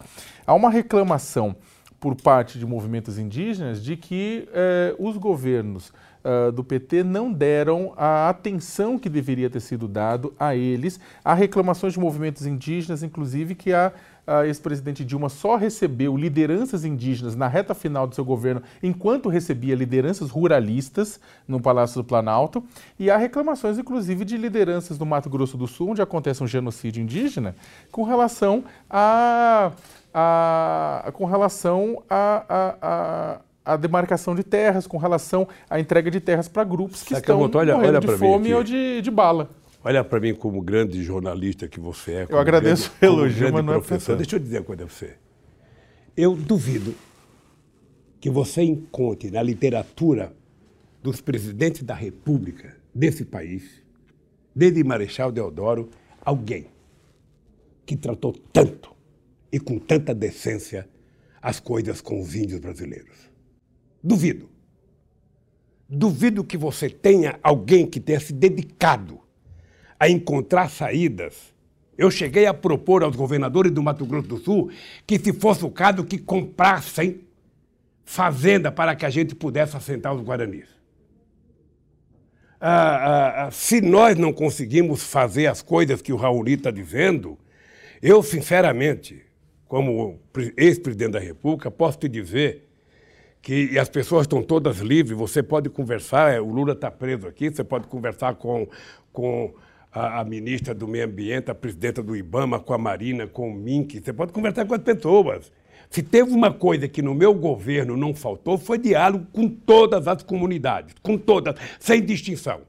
Obviamente, que algumas concordavam, outras não concordavam. É assim mesmo. Agora mesmo no PT, nós tivemos uma votação, tem gente que concordou e tem gente que não concordou. Os que não concordaram vão ficar chiando. Eu, eu, não sei o que eu vou fazer quando eu sair daqui, mas uh, uh, uh, eu tinha vontade de voltar a conhecer Xingu, Belo Monte, porque eu não conheci Belo Monte. Eu fui lá fazer um debate apenas para dizer para um pessoal que estava muito rebelde lá levei um jornalzinho dizendo quais eram as notícias que saía aqui de Itaipu quando Itaipu foi construída. Mostrar que diziam que ia mudar o eixo da terra, eh, que a água não ia ficar paralisada, ia ser chupada pela terra, ah, que ia fazer muito frio na região. Eu fui para mostrar, sabe, que Xingu seria um bem para o desenvolvimento. Olha, se você tem, depois de 10 anos, uma informação de que a coisa desandou em Altamira, eu disse numa outra entrevista, é preciso ver o que é está acontecendo agora. Se as pessoas estão cumprindo o acordo feito em 2009, se as pessoas estão cumprindo todas as determinações dos acordos. Já fazem 10 anos. Então, o que eu, o que eu proponho para você, Sakamoto, o que eu proponho para você é que você poderia até, para me ajudar, a procurar os ministros que fizeram o acordo na época e pedir para eles junto com você lá para saber o que, que não está sendo cumprido. Procurar a SUMAB e fosse junto com o MAB para ver o que, que não está sendo cumprido. Porque eu também não posso ter responsabilidade depois de nove anos do que está acontecendo. Presidente, o senhor estava falando de desenvolvimento, a questão citar Belo Monte. Entre 2011 e 2012, é, houve protestos de operários da construção civil né, em, em, algumas das grandes obras do PAC, como no caso do canteiro de Giral, né, que pegou fogo, o pessoal queimou, tivemos problemas em Santo Antônio, tivemos problemas em próprio Belo Monte. É, e sem contar que houve 10, pelo menos 10 casos de operários mortos em obras da, dos estádios da Copa. Né? Uh, isso não é um sinal de que os protestos, as manifestações, todas as brigas, não é um sinal de que o, o PT acabou se distanciando das bases e de parte do movimento sindical, perdendo contato com parte da classe trabalhadora? Sakamoto, deixa eu te contar uma coisa. Uh, desse mal, ninguém pode me acusar. Quando nós fomos fazer Santo Antônio e Giral, uh, uma das coisas que se discutiu era a tentativa de evitar que você trouxesse muita gente de fora e criasse canteiros com milhares de pessoas, sabe, em condições desumanas, fora da, da família, fora da mulher, dormir de barracão, por mais confortável que fosse o barracão. E havia a ideia de que poder-se-ia Imagina você escrever, Lula disse poder-se-ia, sabe? Você está imitando o presidente Temer. Sabe? A ideia era que se contratasse as pessoas de Porto Velho, mas não havia tanta gente assim. Ah, e quando você coloca 30 mil homens juntos, dormindo num barracão, parando de trabalhar às 5 horas da tarde e ficando, sabe, fazendo o quê? Porque não tem cinema, não tem teatro, não tem uh, namorada, não tem nada. Ou seja, só pode dar bobagem. E você sabe quem foi fazer o acordo com o conflito? Porque tocaram fogo nos barracões. Quem foi fazer os acordos foi o Gilberto Carvalho, que era do governo, e o Feijó, que era vice-presidente da CUT. Então foi o governo tentar encontrar uma solução e encontraram encontrar uma solução para os trabalhadores entenderem e, e, poderia dar, dar trabalho. Eu convivi numa Volkswagen com 40 mil trabalhadores.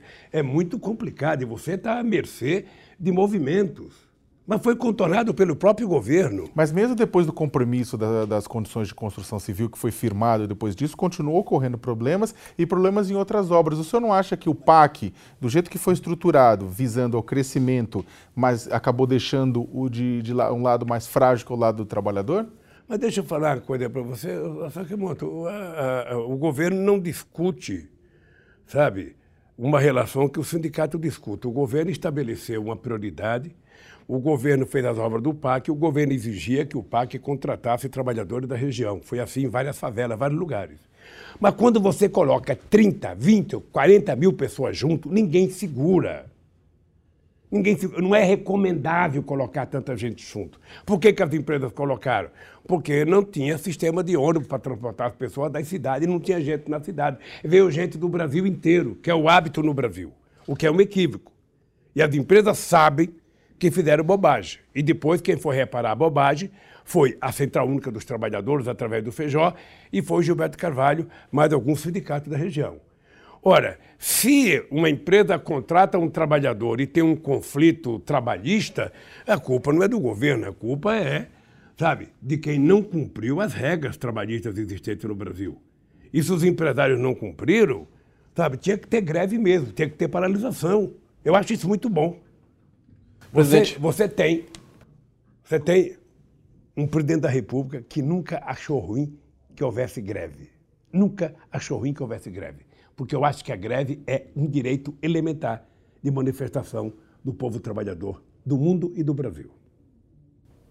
Presidente, o senhor afirma, afirmou hoje, afirma já reiteradas vezes, que a PF mentiu, Moro mentiu, Daleal mentiu. Mas revendo uh, o senhor nunca parou para pensar que talvez tenha agido é, é, rever essa relação que o senhor estabeleceu com as empreiteiras, a questões relacionadas ao sítio, aquelas obras que foram feitas na, na, no sítio pertencente à família Bitar. Não há nada que o senhor veja nos processos que o senhor olhe, olhe e diga, eu poderia ter agido de maneira diferente, até mesmo em relação aos esquemas de corrupção na Petrobras, o senhor não poderia ter dado uma atenção enquanto presidente a isso? Ou seja, tudo que está a Lava Jato afirmou no processo é tudo mentira, não há nada que o senhor. Não, não digo que em relação a crimes, mas assim, e a atitude do senhor que poderia ter ser, sido revistas? Veja, veja, deixa eu lhe falar uma coisa. Não está sendo julgado o meu comportamento. Porque eu fui o presidente que mais conversei com os empresários, que mais levei empresário para viajar ao Brasil e viajar para fora do Brasil comigo. Em qualquer país que eu ia, eu levava empresário, porque eu tinha prazer de fazer com que as empresas brasileiras virassem empresas multinacionais.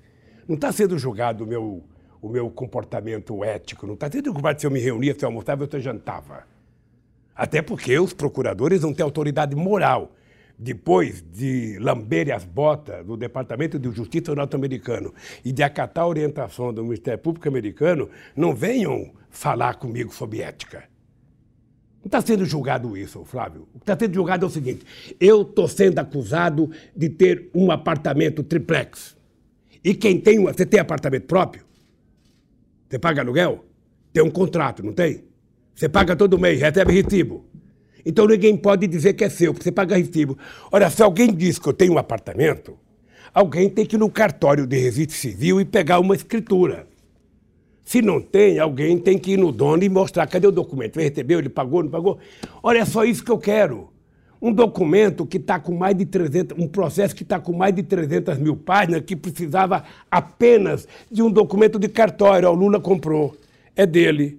Nós entregamos a chave, ele está com a chave. Sabe? Alguém tem que dizer alguma coisa. O que não pode é os canalhas mentirem. Mentira, o apartamento não é meu, se bem que eu poderia comprar o apartamento. O que eu tenho lá é uma cota que, aliás, acabei de ganhar o processo contra a Bancop e a Bancop vai ter que devolver o dinheiro que a Marisa pagou. Então, veja, eu não estou julgando a Lava Jato pelo um todo, se bem que eu acho que a Lava Jato enveredou por um caminho imoral de subordinar toda e qualquer investigação à imprensa. Quando você ia fazer o um inquérito na Polícia Federal, você acabava de virar as costas, o teu depoimento já estava na imprensa. Sabe por quê? Porque a ideia básica do Moro era condenar as pessoas pela imprensa para desmoralizar as pessoas. É por isso que muitos políticos viviam o rabo no meio das pernas e fica quietinho. É por isso que muito político tem medo de manchete. Eu não tenho. Eu não tenho. Meu caro, quem passou a vida que eu passei, quem cheguei onde eu cheguei, não tem que ter medo de mentiras, não tem que ter medo de ilações. Então não é o almofadinha do Ministério Público que vai acabar com a minha história. Não é o delegado presunçoso que faz um inquérito mentiroso que vai acabar com a minha história. Não é uma toga do seu Moro que vai acabar com a minha história. Eles têm que mostrar para a sociedade aonde é que está o crime cometido pelo Lula. Aonde é que está o crime. Sabe? Eles têm. O que eu não posso é ver o acusador dizer todas a quantidade de asneira que eles disseram, que a imprensa nunca questionou, dizer o seguinte: olha, eu, o Lula é tudo de ruim, mas não me peçam provas, eu só tenho convicção. Quando esse cidadão disse isso, o Conselho Nacional do Ministério Público deveria ter chamado ele e ter exonerado ele, porque ele depois contra a instituição. Aí vai o Moro julgar. Quando eu fui prestar depoimento, Sakamoto, se você prestar atenção, você vai ver que eu disse para o Moro, oh, Moro, você está condenado a me condenar porque já mentiram tanto que não tem, não tem uma rota de fuga. Vocês já contaram muita mentira. Já contaram mentira demais. E o que aconteceu? Ele, no meu julgamento, não tem, não tem um crime. Sabe? É, o crime é, é, é ato indeterminado. O que é ato indeterminado? Isso não existe no Código Penal. Ou seja, então o conluio entre o Moro, o conluio entre o Ministério Público da Lava Jato, o conluio entre os delegados que fizeram o inquérito da Lava Jato, o conluio com o TRF4 e o conluio com a imprensa me trouxeram para cá. Tá? Eu estou vendo agora o nervosismo da Globo em tentar explicar que esse negócio de segunda turma não pode ser votado. A Globo tem que saber que eu não estou preocupado com a segunda turma. A, com a segunda instância. A Globo tem que saber que eu estou preocupado é com a minha inocência. Caminho inocência. Eu nunca falei para ninguém, mas um dos sonhos que eu tenho é uns, passar uns dias na porta da Globo discutindo as mentiras que ela contou. Sabe quantas horas eu tenho de Jornal Nacional contra mim? Sabe quantas horas? Eu acho que chega a mais de 200 horas de Jornal Nacional contra mim. E 200 favorável ao Moro. Sabe? Então essa gente deve estar se incomodado. Como é que nós não acabamos com esse desgraçado desse Lula? Como é que esse nordestino está resistindo a tantas acusações que a gente acaba com as pessoas num dia? É porque eles nunca aprenderam a lidar com gente que tem vergonha na cara. Nunca lidaram com gente que tem orgulho de fazer o que eu fiz. Então é por isso que eu digo sempre, companheiros. Sabe? Caráter e dignidade você não encontra em supermercado, não está na feira. Isso você nasce. E eu não abro mão. Não abro mão. Provem que eu sou ladrão, prove que eu tenho um apartamento, prove que eu tenho uma chácara, prove que eu tenho e me desmoralizem. Me desmoralizem. Presidente. Então, o, o Flávio, só, só para dizer para você uma coisa. Se quiserem discutir comportamento ético, é outra. O Lula deveria jantar na casa de não sei quem. Eh, chegar, eh, a coisa é tão ridícula, Flávio. Eu vou lhe contar uma história. Tá? Eu tinha uma cachorrinha que morreu agora. Uma Fox Terrier, que teve comigo na presidência, morreu agora. Uma vez, lá na chácara do Fernando, em Atibaia, essa cachorra foi mordida por uma cobra, uma jararaca. E uma das pessoas que trabalhava comigo na segurança, que era sargento do exército e era especialista em lidar com cobra, pulou no meio do bambuzal e pegou a cobra e levou a cachorrinha e a cobra no, numa médica lá, numa veterinária. Você acredita? Você acredita que o Ministério Público e a Polícia Federal, para dizer que o Lula ia na chácara, foram interrogar a médica, perguntar se a cachorrinha tinha ido fazer uma consulta? Você acredita que chegaram a entrar na casa do caseiro e levar a mulher dele, sabe, quase que forçada, para perguntar: Isso aqui é do Lula? Sabe? E como ela dizia que não, eles não aceitavam. Quer dizer, como é que eu posso ficar quieto diante de tamanha aberração? Se tem uma coisa que eu posso fazer por esse país, é contribuir para que o povo brasileiro nunca perca o respeito pela justiça. Nunca perca a esperança na justiça, porque o dia que o povo não acreditar na política, não acreditar na religião, não acreditar na imprensa, não acreditar na justiça, esse país virará uma torre de Babel e uma anarquia. E como eu fui presidente, como eu fui dirigente sindical, como eu fui deputado, como eu fui presidente de um partido, eu quero que esse povo viva em paz e que a gente tenha confiança nas instituições. Para isso, as instituições têm que funcionar com muita seriedade e com muita serenidade. Nada, nada de alguém que está numa instituição que julga um ser humano se preocupar com manchete de jornais. Nada. Presidente, a gente tem duas. O tempo está tá, tá acabando aqui. A gente tem duas perguntas, uma mais pontual e a outra para finalizar as considerações finais do senhor. Uma tem a ver com. O senhor falou da. da, da houve eleição de delegados do PT, está havendo questão do. Tá, o PT está em processo eleitoral, né? E aí eu queria que o senhor falasse a respeito exatamente das disputas internas do PT neste momento, né? Como é que o senhor, o senhor está, como é que o senhor está se posicionando com relação a isso, com quem vai liderar o partido, quem vai uh, ser o, porque a depender disso vão se decidir quais serão os candidatos, né, do partido no ano que vem, onde o PT vai ter candidato e onde não vai ter. Sakamoto, não, não, não dificulte a vida do PT, não. O PT não tem problema, o PT está exercendo Sabe, a democracia levada às suas últimas consequências. O PT eh, vai escolher seu dirigente e tem um debate interno e uma votação interna. Sabe, é isso. Quem vai ganhar as eleições, eu acho que vai ser a Gleice. E vai ter bom para o partido. Ah, sabe? E aí vai se fazer uma composição que é natural do PT, entre todas as correntes que tiverem uma certa votação, vai se dividir proporcionalmente a montagem da executiva, a montagem do diretório. Isso chama-se democracia. Nenhum outro partido político faz isso. Nem um outro partido político faz isso. Só o nosso PT faz. Não tem medo que o povo vote publicamente para escolher os seus candidatos. Eu, eu, eu queria falar um pouco, sabe, mas é o seguinte, olha, deixa eu falar uma coisa que não sei porque você não me perguntou, mas eu vou falar, que é a questão do Ciro Gomes. Você está avaliando ele, então, agora? Hein? Eu não queria avaliar não, as não, pessoas não vou avaliar, eu vou fazer um comentário sobre o Ciro Gomes, porque ontem ele fez mais uma grosseria.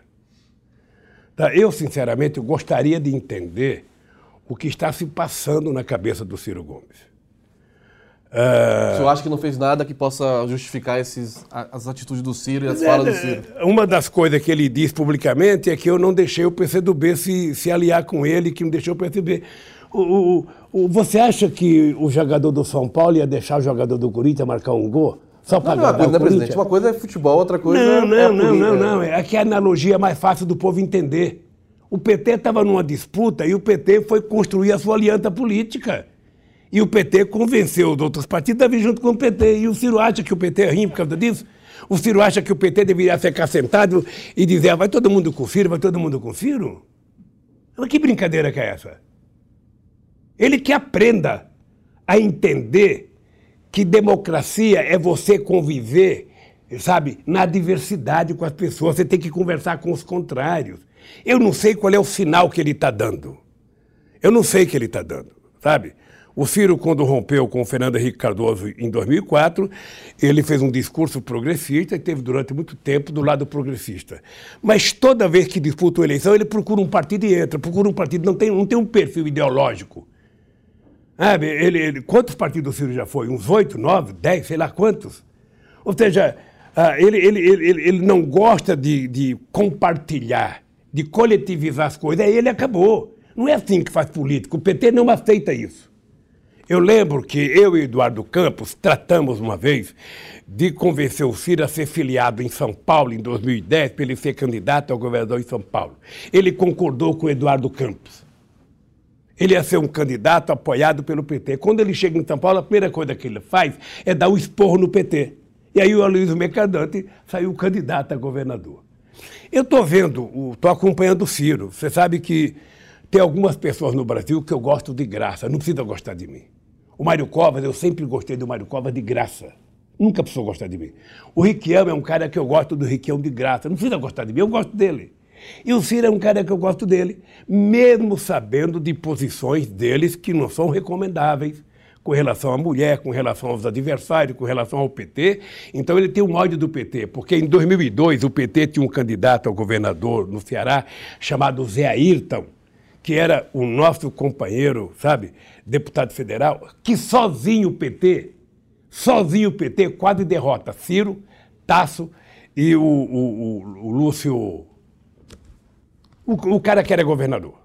Sozinho o PT, sabe, derrotou por acho que 2 ou 3% o PT não ganhou as eleições no Ceará. E ele passou a não, ter, a não gostar do PT, ele passou a ter sempre bronca com o PT. Eu gosto do Ciro, convivi bem com o Ciro, convivi bem com o Ciro, sabe? Acho que ele é uma figura que tem conhecimento intelectual para contribuir com qualquer governo. Agora, o que ele precisa entender é que as outras pessoas que não são tão inteligentes como ele têm a sua inteligência, ele precisa aprender a conviver com isso.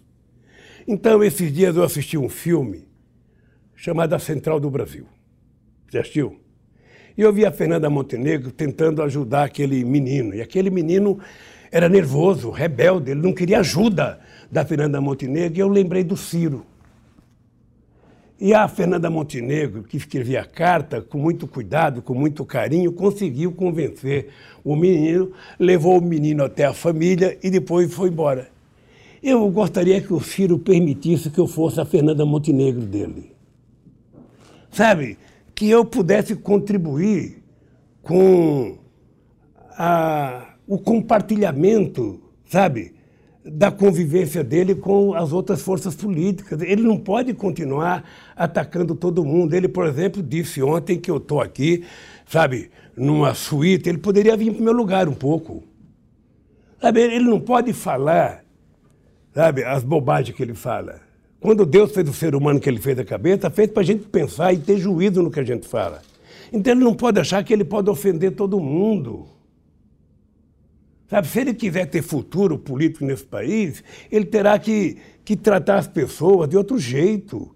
Ser mais cordato, ser mais amável, ser mais carinhoso. E ele é uma pessoa do coração bom.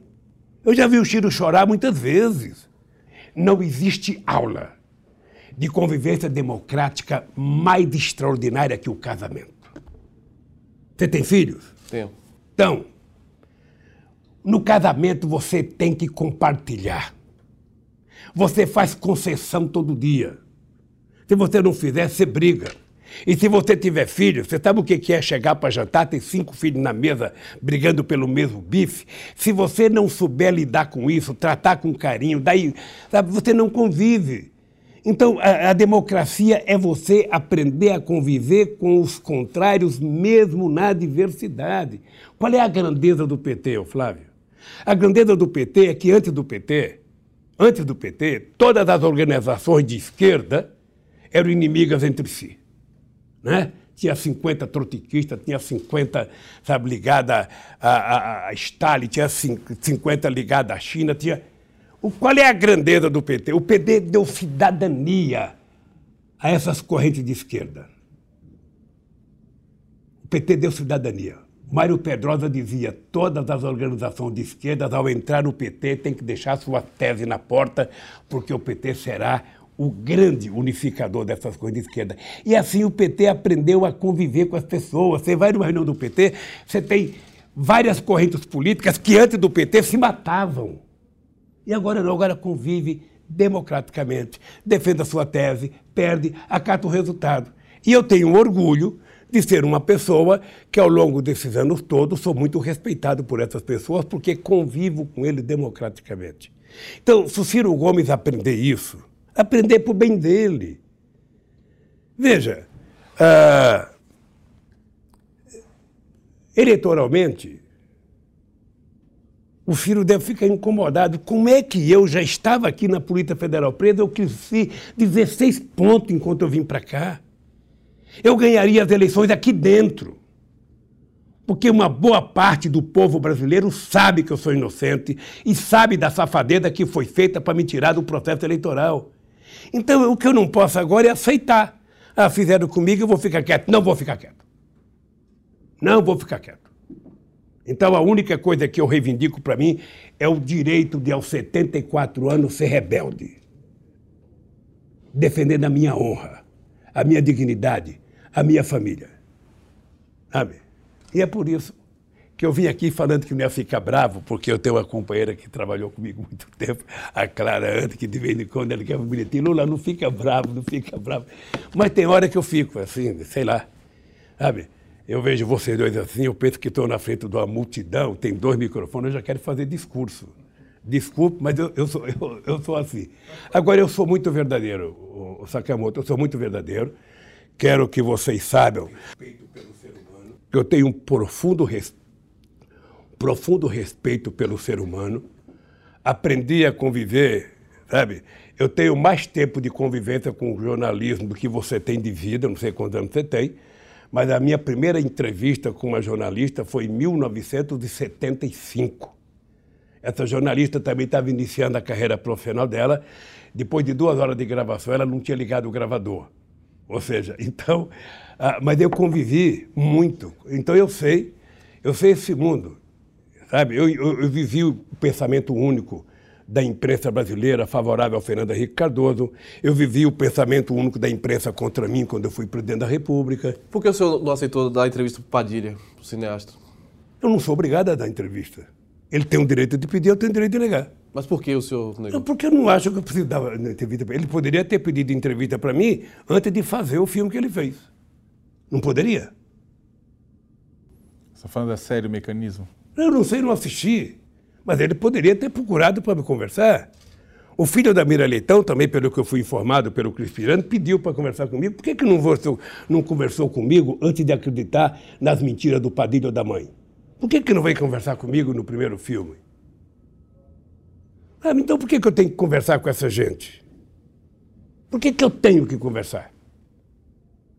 eu converso com quem eu quero. Da mesma forma que só vem me entrevistar quem quer, eu tenho um pedido para a Globo, manda o Bial vir aqui me entrevistar ao vivo. Adoraria dar uma entrevista para a Globo ao vivo. Para a Globo eu só não quero que ele faça edição. Porque eu já fui enganado há muito tempo. Eu quero ao vivo aqui. Pode sentar o Bial aí.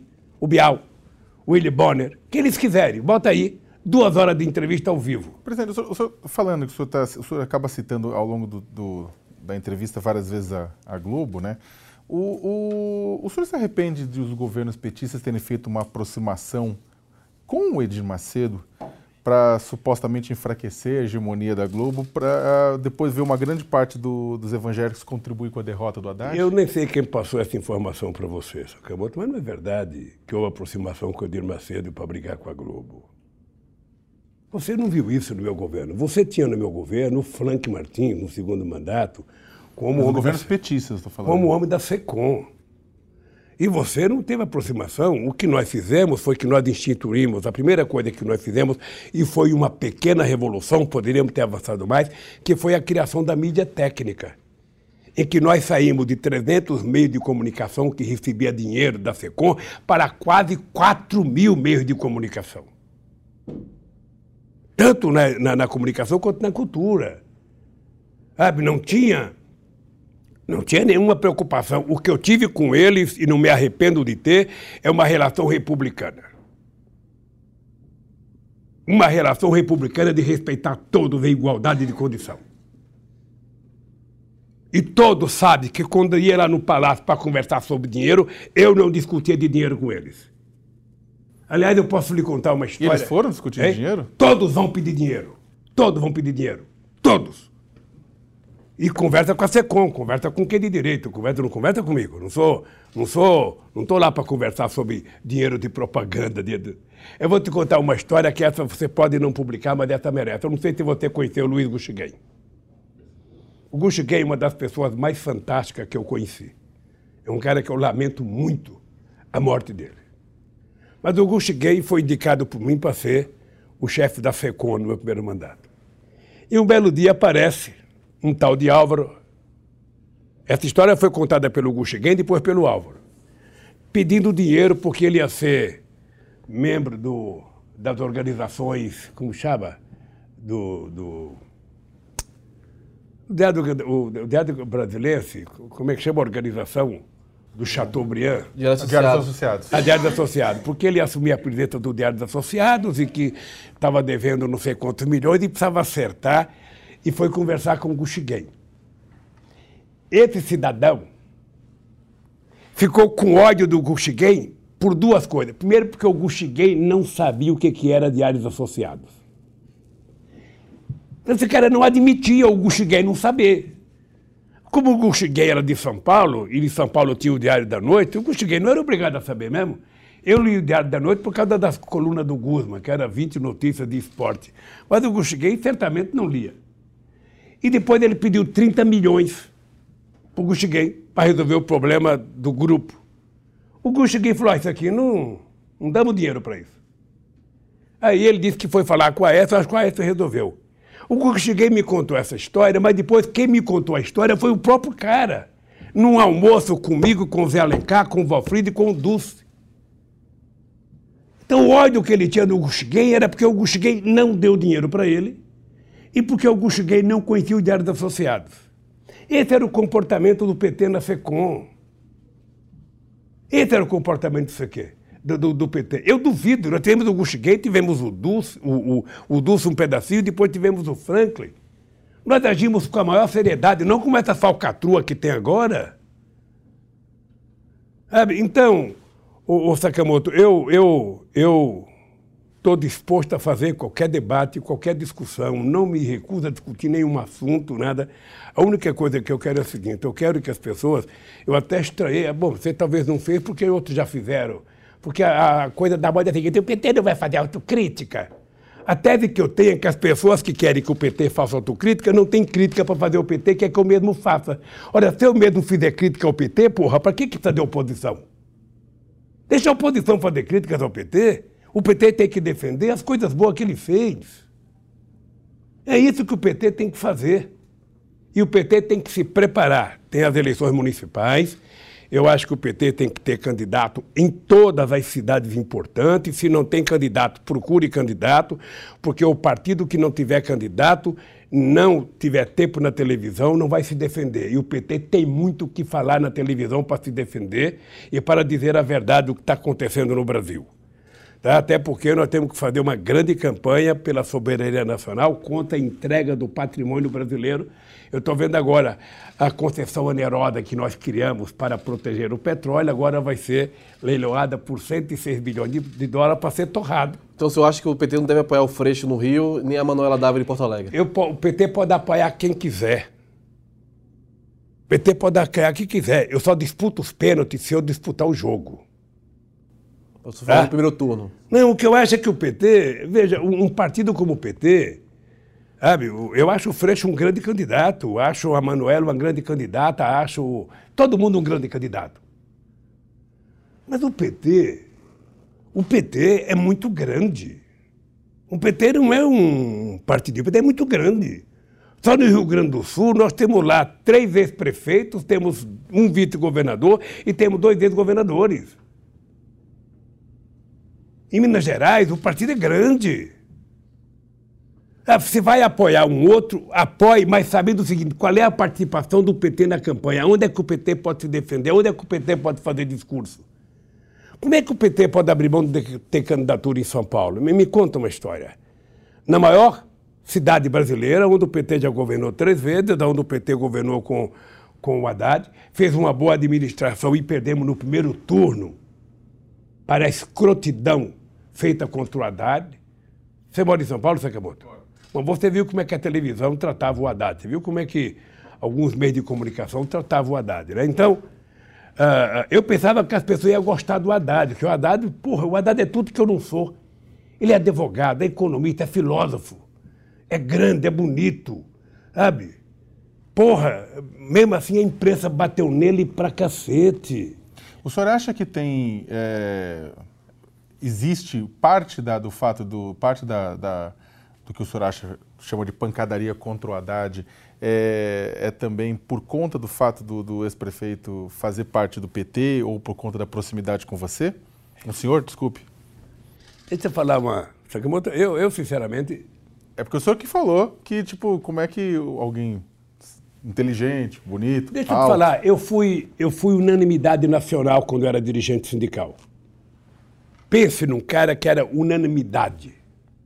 Aí quando eu criei o PT, eu perdi a unanimidade. Tá? Quando eu criei o PT, eu perdi a unanimidade. Quando eu comecei a ter consciência de classe, comecei a dizer que eu não queria mais 10%, que eu queria o poder, comecei a ter. E até hoje é assim. Até hoje é assim.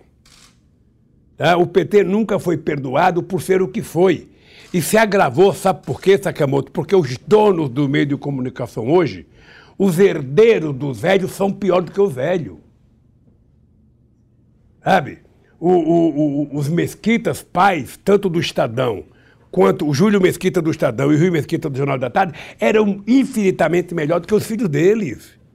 O, o velho Frias era um homem digno. Eu tive muitos almoços com o velho Frio, ele me dizia, Lula, você toma cuidado, porque o dia andar de cima não vão deixar você chegar lá em cima, não sei da conta e tal. Eu nunca briguei com o velho Frias. Uma vez eu alertei o velho Frias, oh, você tá, a Folha está contando uma mentira a meu respeito, eu vou ganhar um processo e vou ter até que me pagar. Quando eu tomei posse em 2003, a Folha me pagou 40 mil reais que eu ganhei num processo da Folha que disse que eu tinha vendido um carro superfaturado e depois eu fui provar com a, a folha de carro da, da, a, a, publicidade de carro na Folha de São Paulo, ela tinha o carro do mesmo ano do meu, mais caro que o que eu vendi. Então, ganhei o processo. Mas eu sempre tive um profundo respeito pelo velho Frias, coisa que os filhos estão longe de ser. O, o, o, o velho Roberto Marinho era muito mais sociável no ponto de vista da conversa política do que os filhos. Os filhos terceirizaram. O filho terceiro idade, quem manda na Globo hoje é Alicâmio. Todas essas bobagens faladas todo dia contra o PT é o que pensa o Alicâmio. Presidente, o... Então você acha que eu vou deixar de brigar por isso? O, o... Não, ele não vai poder aumentar a minha pena. Eu só, só, só quero. Eu já estou já tô preso mesmo. É, não, então... mas já que estamos encerrando aqui, tipo, o senhor vai ficar aqui, mas a gente vai ter que ir. E eu queria aproveitar fazer uma. Já que sobrou, a gente até achou que ia ter um pouco menos de tempo, obrigado pela, pela, pelo tempo. Só fazer uma, uma pergunta que pode estar um pouco dissociada, mas estava conectada a um outro bloco que a gente pulou para dar tempo de fazer tudo para todas as perguntas. Né? O, recentemente, o, o, o, PT, junto com a oposição, lançou um projeto de reforma tributária. Né? É, que na verdade é, desonera produção, desonera consumo e onera alta renda e, e, e patrimônio, né? E alto patrimônio, né? E a pergunta, que é uma pergunta que o senhor deve ter ouvido já várias vezes, mas não é, não há como fazer, por quê? E, por que, que o seu governo não aprovou o retorno da taxação de dividendos que havia sido retirada pelo Fernando Henrique em 95? O Fernando Henrique havia isentado dividendos recebidos de grandes empresas, né? E até hoje continua, e essa isenção da taxação acaba fazendo com que os super ricos no Brasil paguem mais imposto relativamente do que a classe trabalhadora. É, pague menos, pague menos imposto do que a classe trabalhadora, né? Então, é, já que o PT está colocando isso agora, por que que durante os 13 anos de administração petista isso não, é, isso não conseguiu-se a retirada disso? A não, reti não, o retorno da, do dividendo. Não seja injusto comigo, Sakamoto. Não, estou só perguntando, presidente. Em nome do respeito que eu tenho por você, não seja injusto comigo. Veja, se você se lembrar, você vai perceber que no meu governo eu mandei duas propostas de reforma tributária para o Congresso Nacional. A primeira foi aprovada apenas uma pequena parte, a segunda foi mandada em abril para o Congresso Nacional, com o apoio de 27 governadores dos estados brasileiros, com o apoio de todas as federações de empresários do Brasil, com o apoio de todas as lideranças partidárias e com o apoio de todas as centrais sindicais. Quando eu consegui essa proeza de ter o apoio de tanta gente na construção do companheiro Guito Mântica, eu achei que essa reforma tributária ia ser aprovada por unanimidade. Sabe aquele negócio que não tem votação? Unanimidade? Não. O Arlindo Chinaga era o presidente da Câmara e ele deu relatoria para o Sandro Mabel. E aí não andou. Inclusive o Serra virou inimigo da, o Serra, que tinha concordado na reunião, virou inimigo por causa do Sandro Mabel. Então eu tentei fazer a reforma tributária e discutir exatamente, sabe, a cobrança do, do, do, das pessoas que vivem de dividendos. E não passou, não anda. Não anda, ou seja, uh, eu cheguei à conclusão que uma reforma tributária que mexa nos que ganham mais não passa naquele Congresso, porque o Congresso é representado pelos que ganham mais. Você sabe por que, que eu, eu decidi fundar o PT, Sakamoto? Porque em 1978 eu fui ao Congresso Nacional pedi para não aprovar uma lei que o Geisel tinha mandado, criando as categorias essenciais, e lá no Congresso Nacional eu descobri que não tinha trabalhadores. Nós tínhamos dois metalúrgicos, o Aurélio Pérez, que era do PCdoB, lá em São Paulo, mas estava no PMDB, e o Benedito Marfilho, do Sindicato dos Metalúrgicos de Santo André. Aí eu, eu descobri como é que eu posso querer que tenha uma lei favorável ao trabalhador se quem está lá são os inimigos dos trabalhadores. Você sabe quantas pessoas do Sem Terra tem como deputado? Dois. Sabe quantos ruralistas tem? 280. Então, como é que eu, eu posso querer? Vocês que são jornalistas, gente, eu mandei uma lei criando o Conselho Nacional dos Jornalistas. Vocês estão lembrados disso? caíram de pau em cima, a começar pela Rede Globo de televisão. Eu queria criar um OB para o jornalista, eu queria criar um, que nem um Conselho Nacional de Medicina, eu queria criar um Conselho do Jornalista que tinha sido mandado para mim pelo sindicato e depois que a imprensa começou a bater, o Ricardo Couto encaminhou para o Congresso Nacional, nem o jornalista de Brasília defendiu mais. Então, o, o, o, companheiro, nós temos que entender o seguinte: quando você fala de Política tributária, você está falando de política de distribuição de renda. E esse é o grande problema do Brasil. Nós temos que discutir de quem a gente vai arrecadar e para quem que a gente vai devolver. Eu provei, eu provei. Isso aqui não é teoria, isso aqui não é um livro, isso aqui não é FMI, isso aqui é um cidadão brasileiro. Eu provei que é possível aumentar o salário mínimo, que é possível aumentar o salário dos trabalhadores, que é possível gerar emprego, que é possível ajudar o pequeno produtor, que é possível fazer as, as cisternas que nós fizemos, que era possível tudo se você tiver a disposição de fazer. Se você levar para uma mesa de governo a discussão sobre cuidar dos pobres, todo mundo que está na mesa vai dizer não tem dinheiro, não tem dinheiro, não tem dinheiro. E onde é que vai entrar esses pobres? É você discutir como arrecadar. E arrecadar significa você cobrar dos mais ricos. Sabe? Então, é por isso que de vez em quando eu falo com o Pedro Guido, a quem eu devo muito, mas muito, muito, muito, muito, sabe, carinho pelo tratamento que ele teve no meu governo como ministro da Fazenda, ele cometeu um pequeno erro que foi a quantidade de desoneração que foi feita de 2011 a 2014. Praticamente 540 bilhões foram desonerados a troco do quê? Sabe, a troco do quê? Quando você desonera, você troca um benefício. Eu, te, de, eu te, te, deduzo um pouco do imposto que você paga e você me dá uma contrapartida. O que, que aconteceu? Nada. Nada. Você não tem um empresário agradecendo ao Guido. Nenhum. E quando, a, quando a Dilma, em 2015, tentou mandar uma medida provisória revendo a lei de desoneração, o Congresso mandou de volta para ela, porque essa é uma outra coisa que vocês têm que ficar atentos o Fernando Henrique Cardoso quebrou o país, sabe, em situação muito mais grave do que a Dilma. E por que, que o Fernando Henrique Cardoso, sabe, se salvou? Porque o Temer foi presidente da Câmara e fez tudo para ajudá-lo. A Dilma tentou fazer tudo e o Cunha fez tudo para atrapalhá-la. Então, quando vocês falam que quando você não, quando você descreve, que falam para vocês de que a Dilma país, é uma mentira. É uma mentira. Sabe, quem queimou o país foi a disfarçatez e o cinismo, sabe, de uma parte da elite brasileira. Presidente, eu acho que se a gente continuar, ele leva o senhor com cadeira e tudo. Ele é, pode eu... te prender aqui.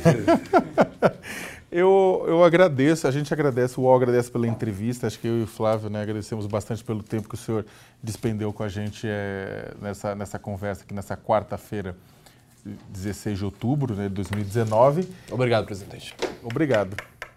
Olha, eu agradeço a vocês dois, Flávio e Sakamoto, e dizer que foi um, um prazer o UOL Entrevista tem edição de áudio de Isabel Rani e coordenação de Diogo Pinheiro.